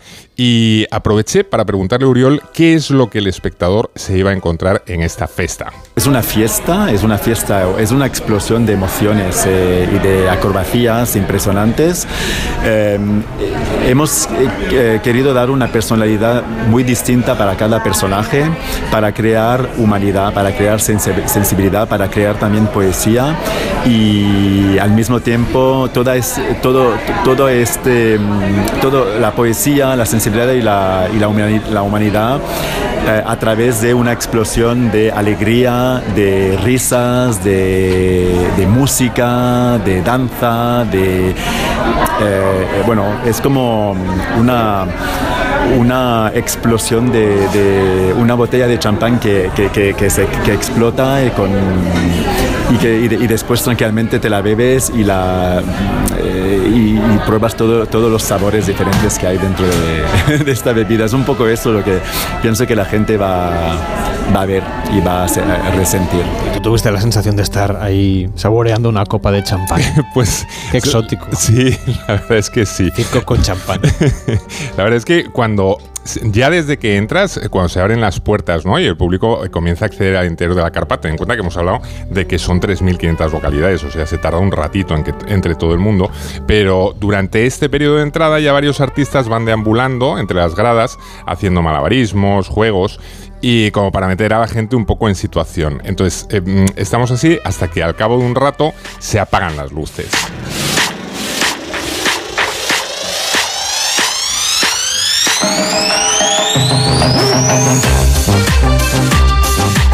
Toda la atención se fija entonces en el gran escenario central que viene a representar la recepción de un hotel mm, algo vintage. El gerente del hotel hace las funciones del director de pista y se encarga de abrir el espectáculo con una actuación increíble que hace colgándose literalmente de la lámpara central que hay en la estancia. Te aseguro que ahí ya te quedas muerto, ¿eh? pero es que detrás llega como un aluvión de números que van desde musicales, momentos de humor, acrobacias, todo con una elegancia y una estética que siempre ha acompañado a los eventos creados por el du Soleil. Y ya que estás por ahí, ¿cuánto dura el espectáculo? Pues aproximadamente una hora, pero eh, te aseguro que se pasa en un suspiro, ¿eh? ¿eh? Y como nos decía Auriel Tomás, la verdad es que el espectáculo está concebido para que te vaya subiendo la adrenalina. Y tras el número final te entran unas ganas enormes de aplaudir, bailar, saltar. Vamos, que te llena de energía y buen rollo. Al acabar la función a la que yo asistí, te aseguro que la mayor parte de los eh, asistentes terminaron de pie ovacionando el fantástico esfuerzo que nos habían brindado los integrantes de la compañía. Entre el público, resulta que me encontré con Jordi Torres, ministro de Turismo y Comercio de Andorra, y no pude evitar preguntarle qué supone para el Principado contar con un espectáculo como Festa. Y esto es lo que me respondió. Para nosotros significa pues una colaboración con una empresa reconocida del mundo del espectáculo que nos da eh, mucha relevancia, que nos pone, que nos, que nos da una imagen realmente de marca potente esta colaboración con el Cirque du Soleil y además nos permite atraer aquí en nuestro Principado pues prácticamente 80.000 personas fueron el año pasado durante el mes de julio, que no es un mes de máxima afluencia y, realmente esta colaboración nos permite esto, nos permite pues crecer en el número de, número de pernoctaciones aquí en el país y justamente aumentar la experiencia de los clientes, de los turistas y de los visitantes que vienen aquí eh, en Andorra. Vamos, Pablo, que he visto que has vuelto encantado ¿no? de esta experiencia de ver el nuevo espectáculo del Cirque du Soleil en Andorra. Sí, la verdad es que me encantó, Carles. Eh, como te comentaba antes, el niño pequeño que aún debo conservar en mi interior. Y yo creo que me llegan a hacer una foto mientras estás mirando alguno de los números y seguro que te hubieras muerto de la risa de la cara de asombro que tenía. Pero es que además las emociones no se quedaron ahí. Pero si has visto cómo entrenan, has hablado con el ministro, nada menos. Eh, has ido a ver el circo. No me contarás que además te fuiste de fiesta con los integrantes del Circo del Sol. no, no, ni mucho menos. Eh, sí, después del desgaste que hacen durante el espectáculo, yo creo que los miembros de la compañía deben quedar muertos. Lo que pasa es que, eh, ya que estaba en Andorra, a la mañana siguiente se me ocurrió ir a visitar esto del spa este enorme que hay ahí. Ah, sí, claro, te refieres a Caldea. Eso, Caldea. La, verdad es que increíble esto Vamos a ver, se trata de un spa termal, es el más grande del sur de Europa, eh, no solamente por su variedad de espacios, sino también por el contenido del edificio, que además Además fue ideado por el arquitecto francés Jean-Michel de Relois, que es un gran arquitecto y lo mejor de ahí son las burbujas, que no, me parece mal plan. ¿eh? No, no, la verdad es que cuando te aproximas y ves esa especie de pirámide de cristal rodeado de las espectaculares montañas de Andorra, te da un poco la sensación de que estás en una película de ciencia ficción. ¿eh? ¿Y qué tal la experiencia de ponerte ahí a remojo? Pues eh, he de reconocerte que me gustó también una barbaridad. Mira que yo no soy demasiado de spas, porque eso de ir por ahí en Albor albornoz y chanclas siempre me da la sensación de que voy un poco ridículo. Pero es que las instalaciones de Caldea son una auténtica pasada. Está todo además muy bien cuidado, súper limpio. Por un lado tuve la oportunidad de ir al termolúdico, que es digamos la parte que está abierta al público en general, eh, donde además de una laguna interior enorme, tiene una laguna exterior donde te bañas mientras tienes delante las montañas. Eh, una pasada. Luego me pasé al Inú que es un espacio igualmente increíble, pero que en este caso está reservado solo para adultos. Digamos que es una zona más tranquila. ¿Y te hiciste algún tratamiento también? No, calla, calla, mucho mejor. Resulta que desde Inú accedes a una sala enorme donde se realizan talleres y actividades gratuitas. Y tuve la enorme suerte de que cuando yo llegué justo iba a empezar una actividad de cuencos tibetanos. Tú te estiras sobre una tumbona y con una música relajante de fondo, una persona va tocando distintos boles tibetanos.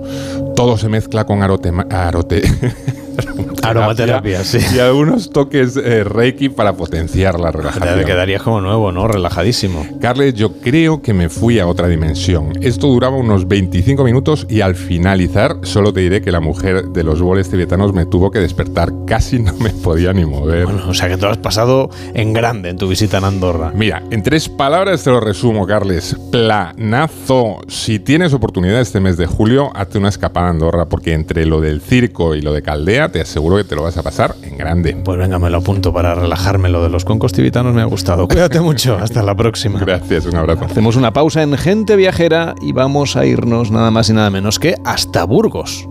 En Onda Cero, Gente Viajera, Carlas Lamelo. Soñaba con un verano increíble, aperitivo con vistas al mar, un chapuzón en las playas de Ibiza, pero ya voy tarde. Aún estás a tiempo, con Costa todo es posible. Reserva hasta el 7 de agosto con la promo Verano Última Hora y viaja desde 699 euros por persona. Infórmate en tu agente de viajes o en costacruceros.es. Costa, believe your eyes. Te informamos de que el envío de la documentación para el voto por correo ya está en marcha. Puedes entregar tu voto acudiendo a cualquier oficina de correos hasta el 20 de julio. Te recomendamos que acudas a tu oficina lo antes posible para evitar esperas de última hora. Correos. Es que esta casa se queda cerrada meses y estamos a cuatro horas de aquí. Sí, la casa está cerrada, pero se queda bien protegida. Con las cámaras y sensores podemos detectar si alguien intenta entrar. Y si hace falta, avisamos a la policía al instante para que puedan actuar. E incluso con el servicio de custodia de llaves, abrirles la puerta a nosotros mismos para que no tengas que venir. Está todo previsto. Este verano protege tu hogar frente a robos y ocupaciones con la alarma de Securitas Direct. Llama ahora al 900-272-272. Llega la revolución a A3 Player. Ahora podrás compartir tu cuenta con hasta tres usuarios a la vez, estén donde estén, con el nuevo plan Premium Familiar. La mejor experiencia, sin publicidad y con los mejores contenidos originales y exclusivos. A3 Player. ¿Desanimado porque no llegan las vacaciones? Tranquilo, toma Ansiomet. Ansiomet con triptófano, lúpulo y vitaminas del grupo B contribuye al funcionamiento normal del sistema nervioso. Ansiomet, consulta a tu farmacéutico o dietista. Imagina que el universo digital es un espacio con muchas puertas y que cada puerta que abres te acerca más a tus hijos. ¿Cuántas abrirías? El universo digital de tus hijos e hijas es todo un mundo. Más puertas abres, más lo entiendes. Descubre cómo en FAD.es. Con la colaboración de Fundación A3 Media. En Onda Cero, Gente Viajera, Carlas Lamelo.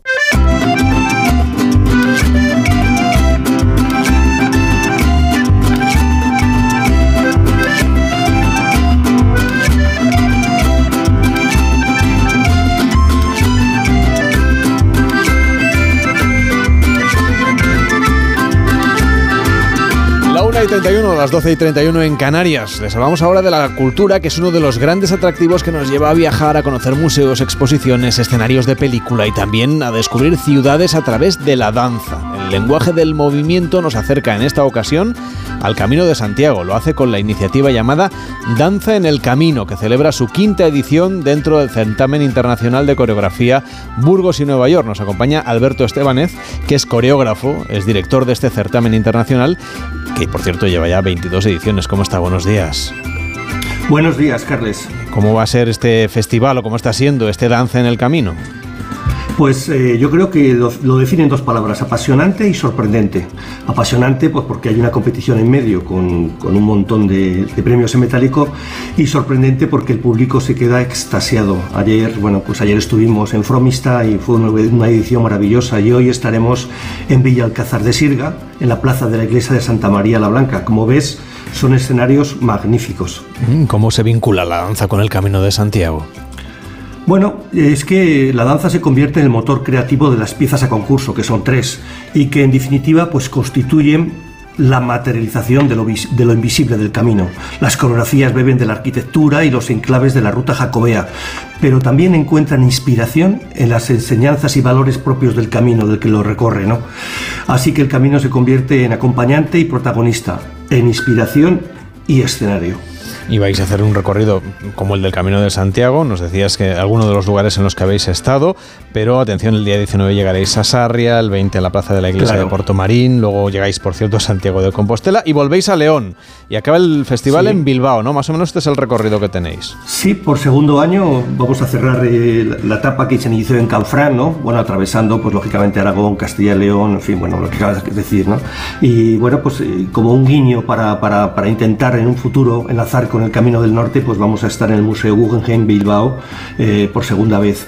Yo creo que es una ruta maravillosa, muchísimos kilómetros, tal vez la mayor ruta de danza, ¿no? De, danza de calle de España y bueno, pues la verdad que estamos muy contentos, Carles. Vosotros vais moviendo por las ciudades haciendo este camino de Santiago a través de la danza y la gente que está allí, peregrinos o no, lo que pueden es ir a veros, ¿no?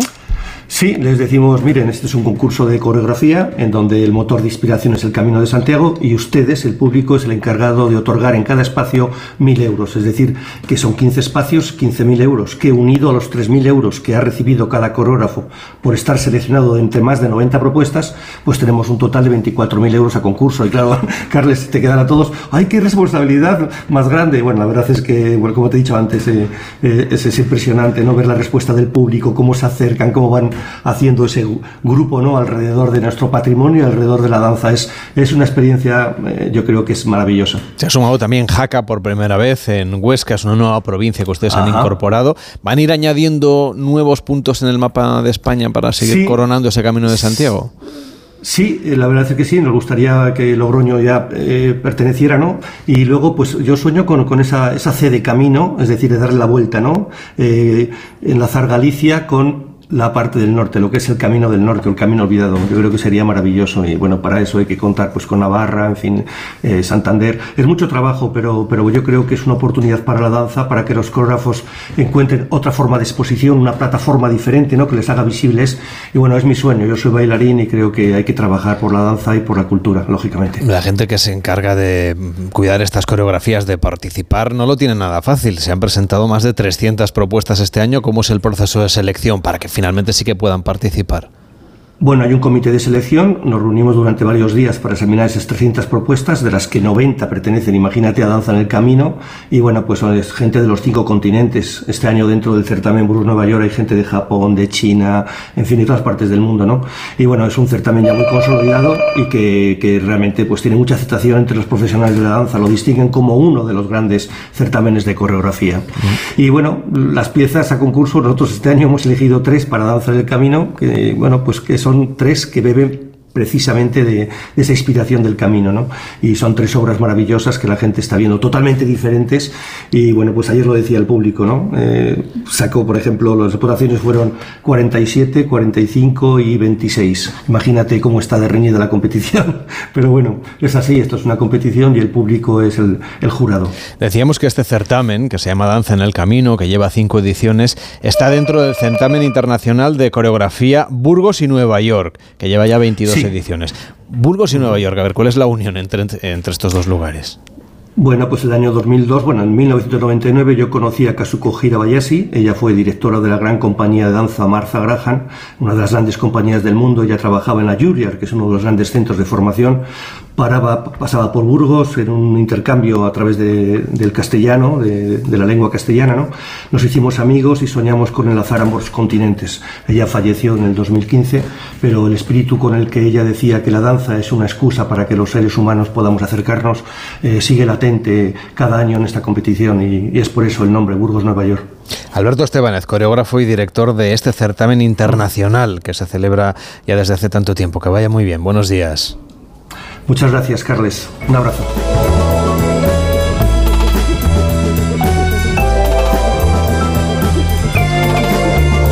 Vamos a hablar ahora del sector del turismo del lujo, porque está cambiando mucho la manera de viajar. Del lujo también está muy vinculado con la sostenibilidad, porque es un valor que están buscando muchos viajeros a la hora de decidir dónde se van de vacaciones. También el turismo de bienestar.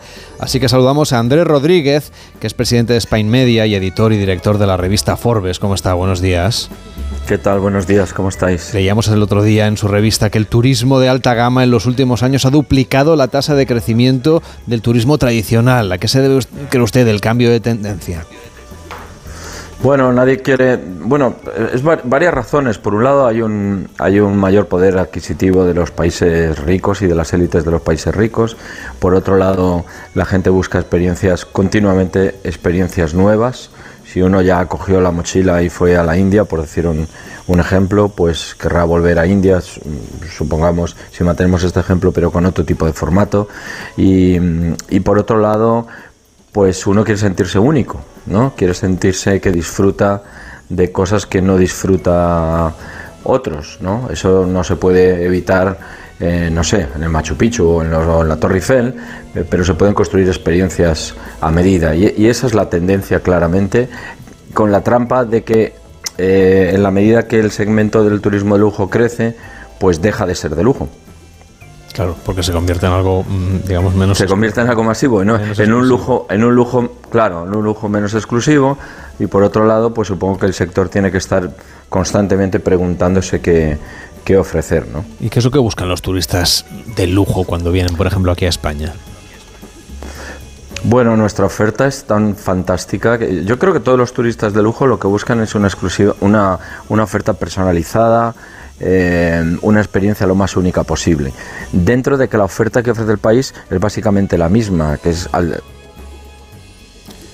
Vamos a recuperar la conexión enseguida con Andrés Rodríguez, que es el director de la revista Forbes en nuestro país, que por cierto lleva ya 10 años en los kioscos, lleva ya 10 años en nuestro país desde que llegó su edición española y además pues tiene una perspectiva ya de lo que es el turismo de lujo y el turismo más exclusivo que nos gustaría compartir aquí con él. Enseguida vamos a poder charlar con él, como decíamos, de uno de los segmentos que por cierto antes se recupera tras las crisis, lo hemos visto en el COVID, lo vimos tras la crisis financiera del 2008, el sector del turismo es bastante resiliente, el turismo de lujo quiero decir, es bastante resiliente ante las crisis y es de los subsegmentos que enseguida, en cuanto mejoran las perspectivas, se vio también después del inicio de la guerra en Ucrania, en cuanto mejoran más o menos las perspectivas, se recupera enseguida. Luego ya el turismo más general, un poquito más masivo, pues tarda un poquito más la reserva, lo estamos viviendo justamente ahora este verano. Eh, saludamos de nuevo a Andrés Rodríguez, presidente de Spain Media, como decíamos, director de la revista Forbes.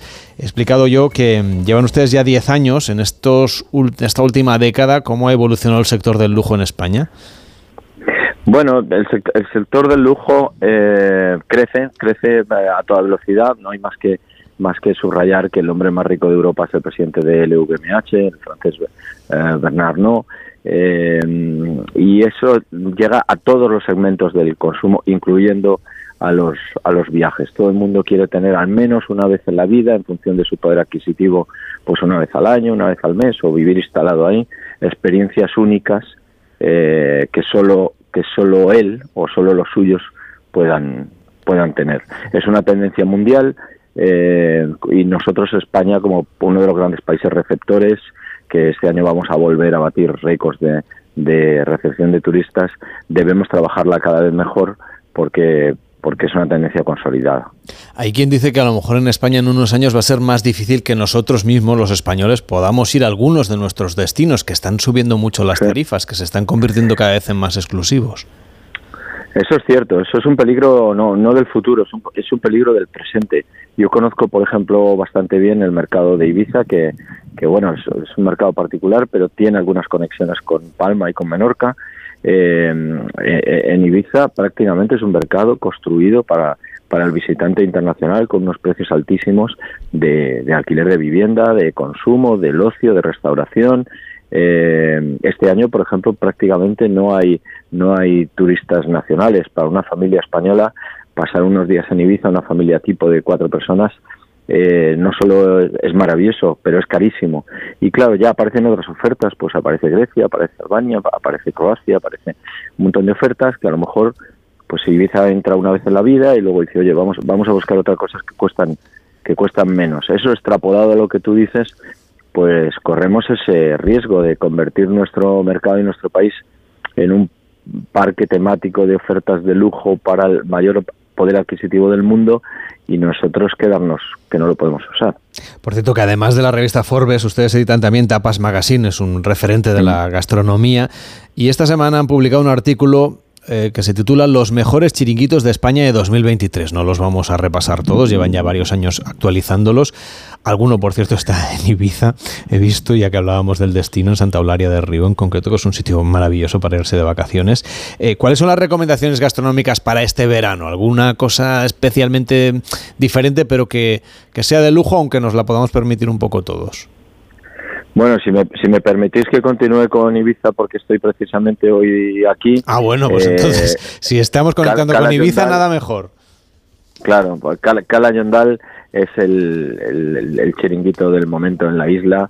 Eh, Rafa Zafra, que fue un ex o ex un ex bulliniano, o sea, de la de la tribu de la gente que aprendió en el bulli, eh, tiene probablemente una de las ofertas de chiringuitos más importantes de la isla. El único problema es que encontrar una mesa en temporada alta eh, es muy complicado, así que me atrevería a recomendar que, que venir a la isla en septiembre, incluso octubre, y, y reservar en Calayondal es una experiencia inolvidable.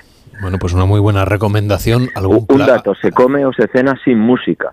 Ah, Sin música, que, es, que esto es una cosa muy difícil de encontrar en Ibiza, poder comer y cenar al borde del mar sin, sin tener el altavoz puesto con, con música de, de club. Escuchando las olas, que, que es la mejor banda Claro, sonora, claro. ¿no? Creo yo. Y el viento, claro, sí, sí. Andrés Rodríguez, editor y director de la revista Forbes y de la revista Tapas en nuestro país. Que vaya muy bien y hasta la próxima. Buenos días. Nada, un placer y, y soy oyente vuestro, soy un, buen, un buen oyente. Pues gracias, Andrés. Aquí estaremos contándole viajes todo el verano. Hasta la próxima. Un abrazo fuerte. Hacemos una pausa y con Raúl de Tapia nos vamos a ir a Torcalantequera y a Utrera, así que un gran viaje de naturaleza para acabar esta edición de hoy, sábado 15 de julio de 2023. Gente viajera, sábados y domingos a las 12 del mediodía, con Carlas Lamelo. Soñaba con un verano increíble, aperitivo con vistas al mar, un chapuzón en las playas de Ibiza, pero ya voy tarde. Aún estás a tiempo. Con Costa todo es posible. Reserva hasta el 7 de agosto con la promo Verano Última Hora y viaja desde 699 euros por persona. Infórmate en tu agente de viajes o en costacruceros.es. Costa. Believe your eyes. Te informamos que las oficinas de correos de Madrid Capital estarán abiertas este sábado 15 de julio de 9 a 21 horas y el domingo 16 de julio de 9 a 14 horas para facilitar el voto por correo. Si ya has recibido la documentación electoral, no esperes al último día para votar y acude a cualquier oficina de correos. Manolo, ponme un vino. ¿Qué te pongo? Un río. No, no, no sigas. Quiero un vino de Madrid, que estamos en Madrid y son excepcionales. Pues tienes razón. Marchando un vino de Madrid. Denominación de origen Vinos de Madrid. www.vinosdemadrid.es. Son nuestros y son únicos. Un verano de lujo para descubrir Madrid, en un hotel de diseño con 12 plantas diferentes, parking incluido, una magnífica piscina, bebidas de bienvenida, una experiencia refrescante y única. Hotel Puerta América desde 55 euros por persona. Reserva ya en hotelpuertaamerica.com. ¡Atención oyente! ¡Por fin ya está aquí! Vuelve la feria del coche de ocasión en Ocasión Plus. La única feria en la que todos los coches tienen descuento de hasta 6.000 euros. Solo hasta el 23 de julio. ¡Acelera! ¡Las mejores ofertas vuelan! Ocasión Plus. 15 centros en Madrid. Nuevas tiendas en Fuenlabrada, Arganda y Torrejón. Localiza tu centro más cercano en ocasiónplus.com. Abierto sábados y domingos. Te informamos que las oficinas de correos de Madrid Capital estarán abiertas este sábado 15 de julio de 9 a 21 horas y el domingo 16 de julio de 9 a 14 horas para facilitar el voto por correo. Si ya has recibido la documentación electoral, no esperes al último día para votar y acude a cualquier oficina de correos. ¿Sabes cómo distinguir la información veraz de las fakes? Informándote en un medio fiable. Por eso eliges Onda Cero, porque sabes que contrasta las noticias y te ofrece todos los datos con pluralidad para que sepas y entiendas la actualidad. Sintoniza una radio veraz y con garantías. Infórmate en Onda Cero. Te mereces esta radio. Onda Cero, tu radio. Como el perro y el gato. Es lo que tiene ir al veterinario, que vean lo que le pasa, pero el veterinario ha valorado que esa tos requiere un tratamiento con corticoides y el animal está mejorando. Los gatos que viven en un recinto cerrado y que no salen al exterior, evidentemente en algún momento Tienen la curiosidad. tienen el interés, esa curiosidad. Y si ven una puerta abierta y dicen, "Pues venga, a ver qué hay ahí al fondo, pues tiran. Aquí está, como el perro y el gato, para pasar ese buen rato. Todo sobre las mascotas con Carlos Rodríguez, como el perro y el gato. Sábados a las 3, domingos a las 2 y media de la tarde y siempre que quieras, en la app y en la web de Onda Cero. Patrocinado por Menforsan, los especialistas en cuidados, higiene y cosmética natural para las mascotas. Te mereces esta radio. Onda Cero, tu radio.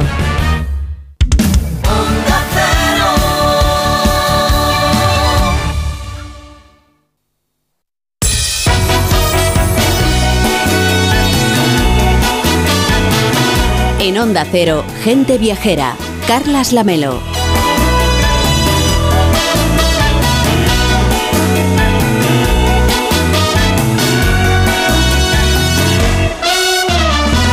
El WhatsApp de Gente Viajera es el 699-464666 para pedirnos destinos a la carta, para comentarnos sus vacaciones. 699-464666.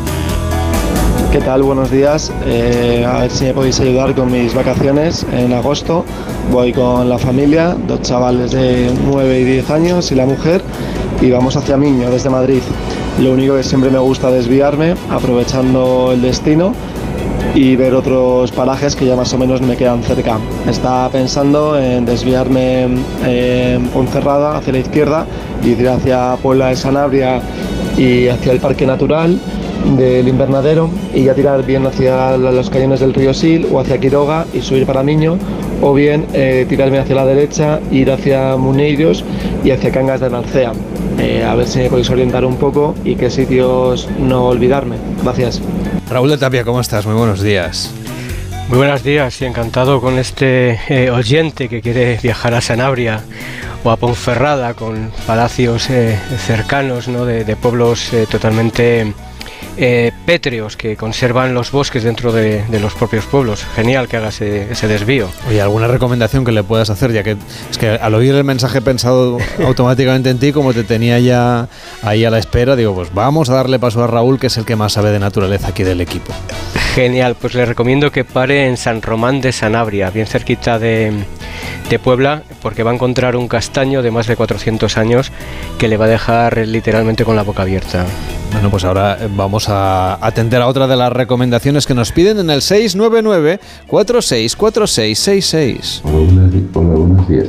Pongo en contacto con vosotros porque para noviembre quiero realizar un viaje y pediría, os pediría consejos de mm, o agencias con quién hacerlo, con quién realizarlo.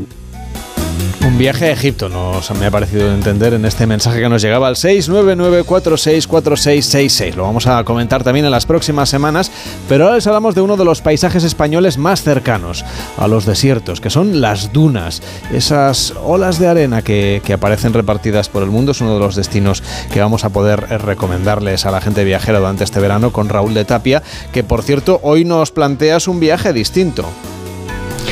Sí, eh, me gustaría el visitar eh, el Torcal con, con todos los oyentes. Eh, las dunas me gustaría dejarlo para, para más adelante porque creo que tiene un enriquecimiento mayor cuando más aprieta el calor porque siempre vamos a tener el mar al lado.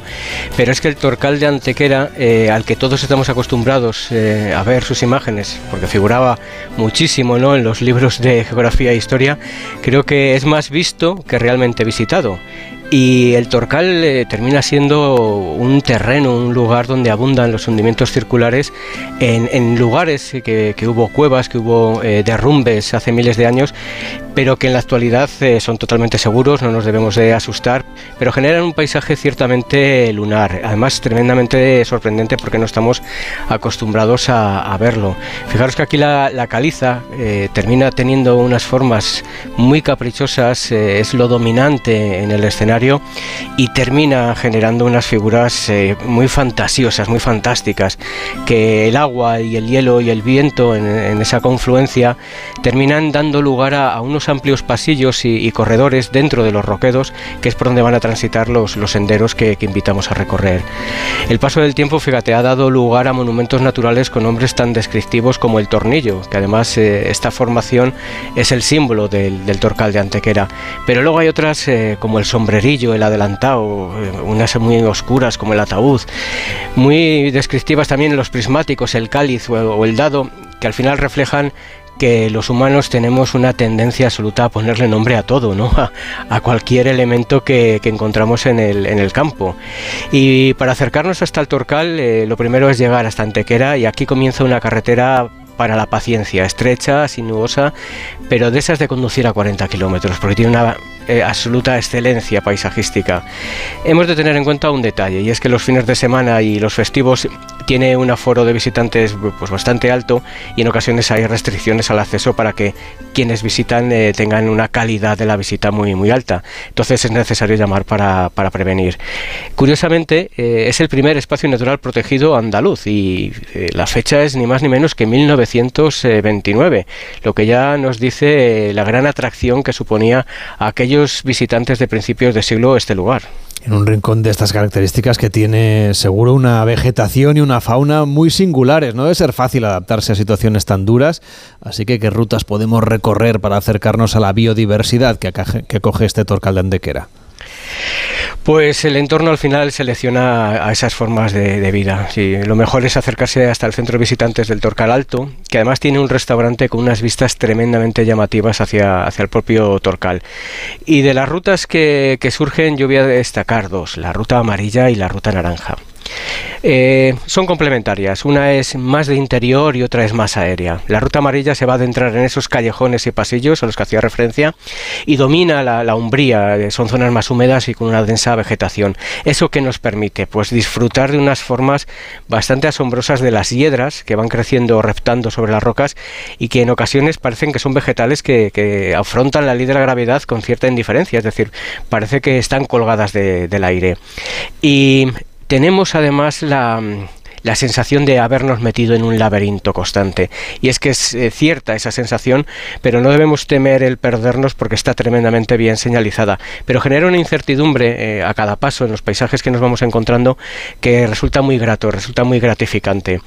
Y en algunos de los lugares abiertos eh, es increíble que nos lleguemos a encontrar árboles centenarios, ¿no? como este que nombraba de San Román en Sanabria, porque son árboles relictos, solitarios, y hay uno en especial, el arce de Montpellier, que está declarado rincón singular por la Diputación de Málaga y que es eh, parte del inventario de árboles singulares de Andalucía. Sería como las ermitas vegetales de, Andalucía. Decía, un complemento. Nos vamos del interior al exterior, al aéreo, la ruta naranja, que nos va a poner en contacto con el Torcal Alto. Aquí recorremos las antiguas canteras y nos lleva al hoyo de Gramaeros, que es un punto de ascensión hacia un gran mirador de la Majada del Fraile, que ya nos está hablando de los usos ganaderos, pastoriles de la, de la zona. Y aquí el paisaje se abre a nuestra mirada y vamos a ver el lugar a vista de pájaro. Eso nos permite imaginar cómo ven el entorno pues las águilas reales, los halcones peregrinos o las águilas perdeceras, que son las aves que nos van a estar sobrevolando. Pero bueno, más allá de conocer los nombres, de poner la etiqueta a las aves, lo más interesante es contemplar los vuelos de aquello que nos encontremos, ver cómo van aprovechando esas corrientes de aire para elevarse, cómo realizan sutiles acrobacias cuando tienen que mantener todo su cuerpo en contra del viento. Os aseguro que es un auténtico espectáculo. Y solo un detalle, si seguimos un poquito más hasta la cañada de Tosaires, vamos a, a desembocar en ese monumento natural del tornillo que, os decía que es la imagen del parque. Y Raúl, dado que el arbolado no es abundante en esta zona y que el torcal está retirado de las poblaciones más próximas, las noches son muy limpias, con una gran visibilidad de bóveda celeste, ¿es posible recorrerlo de manera segura durante la noche? Sí, sí, por supuesto. Existe, además, este verano, junto con otros, a disposición del, del viajero, el programa Noches de Verano en el Torcal. Que durante todos estos meses estivales va a invitar a recorrer distintos lugares, tanto al atardecer como también en la anochecida. Creo que es muy necesario el, tratar de utilizar la noche bajo otras perspectivas, y esta en la naturaleza siempre es eh, totalmente desconcertante. La, la nocturnidad a la que no estamos acostumbrados en el, en el campo genera sensaciones muy muy rememorables, eh, no nos vamos a olvidar nunca de ellas. La temperatura es menor, pero muy crucial, la sonoridad se incrementa. En el campo la sonoridad es como un gran altavoz en la noche y nos va a desconcertar, nos va a desconcertar para bien si tenemos la suerte de, de escuchar el ulular, ¿no? esa onomatopeya del canto del búho real o del mochuelo que nunca, nunca vamos a poder olvidar porque además termina siendo como muy afectada al corazón. Y tenemos ahí las rutas de los amonites que nos permiten en la tarde verlos en las siluetas, la ruta con luna llena que deslumbra literalmente porque no somos capaces de entender cómo existe esa luminosidad en la noche y muy recomendable ver las Perseidas desde el Observatorio Astronómico que es una actividad especial el 11, 12 y 13 de agosto. Mm, y nos despedimos de un destino de este que estamos contando hoy también en la provincia de Málaga. Ahí la roca es de nuevo la protagonista. En este caso es el Canuto de la Utrera, en el municipio de Casares. Es un sitio poco conocido, pero que tiene un enorme valor natural. Yo las veces que he estado creo que me he encontrado en una ocasión con una o dos personas si llega, pero la mayor veces de, las ocasiones lo, he paseado en, soledad. Es un lugar perdido en esos llanos de la Sierra Lautrera y recorre un cañón encajonado que es el nombre de, Canuto que le dan en, Andalucía y son eh, terrenos, son caminos totalmente adaptados al público, en general a, todas las edades. Y nos vamos a ver rodeados de los aromas del pino carrasco y ahora vamos a poder disfrutar de las adelfas en flor, lo cual nos parece eh, tremendamente alucinante el que con la poca presencia de agua que hay tengan esa personalidad en el paisaje y encontramos también los algarrobos de esas formas totalmente torturadas, las sabinas o los palmitos, que además el palmito es la única especie autóctona de, del palme, de, palmeras en este país, en, en, España. Y recuerdo que el término canuto de la utrera, el cañón de la utrera es el cañón de la buitrera. Ese es el topónimo que le da nombre, que le bautiza, con lo que debemos de nuevo levantar la mirada para ver si de alguna manera eh, hay alguna de estas aves eh, viendo nuestro caminar. Como comentaba, un perdedero para los que buscan lugares retirados. Raúl de Tapia, cuídate mucho y disfruta de este verano. Hablamos eh, dentro de unas semanas, porque el programa continúa durante todo el mes de agosto y ahí sí que vamos a pedirte que nos hables de paisajes desérticos, de lugares un poco diferentes. Hoy viajamos a la Luna con motivo de ese aniversario de la misión del Apolo, pero es que mm, no necesitamos ir tan lejos, porque aquí en España también tenemos algunos interesantísimos paisajes lunares. Cuídate mucho. Un abrazo. Y ya saben que nos pueden seguir siempre que ustedes quieran en arroba gente viajera OCR, en Twitter, en Instagram, también en Facebook, allí está Gente Viajera y en onda 0.es barra Gente Viajera, escuchar el programa a la carta siempre que ustedes quieran, leer alguno de los reportajes del equipo de colaboradores de este programa, ver los vídeos de algunos de nuestros viajes, onda 0.es barra Gente Viajera, su portal de viajes, que ahora que estamos en tiempo de vacaciones, visítelo más que nunca para coger ideas para su próxima escapada. Ahora llega Noticias fin de semana con Diego Guerrero. Nosotros volveremos mañana a las 12, las 11 en Canarias. Disfruten de esta tarde de 15 de julio, que es sábado.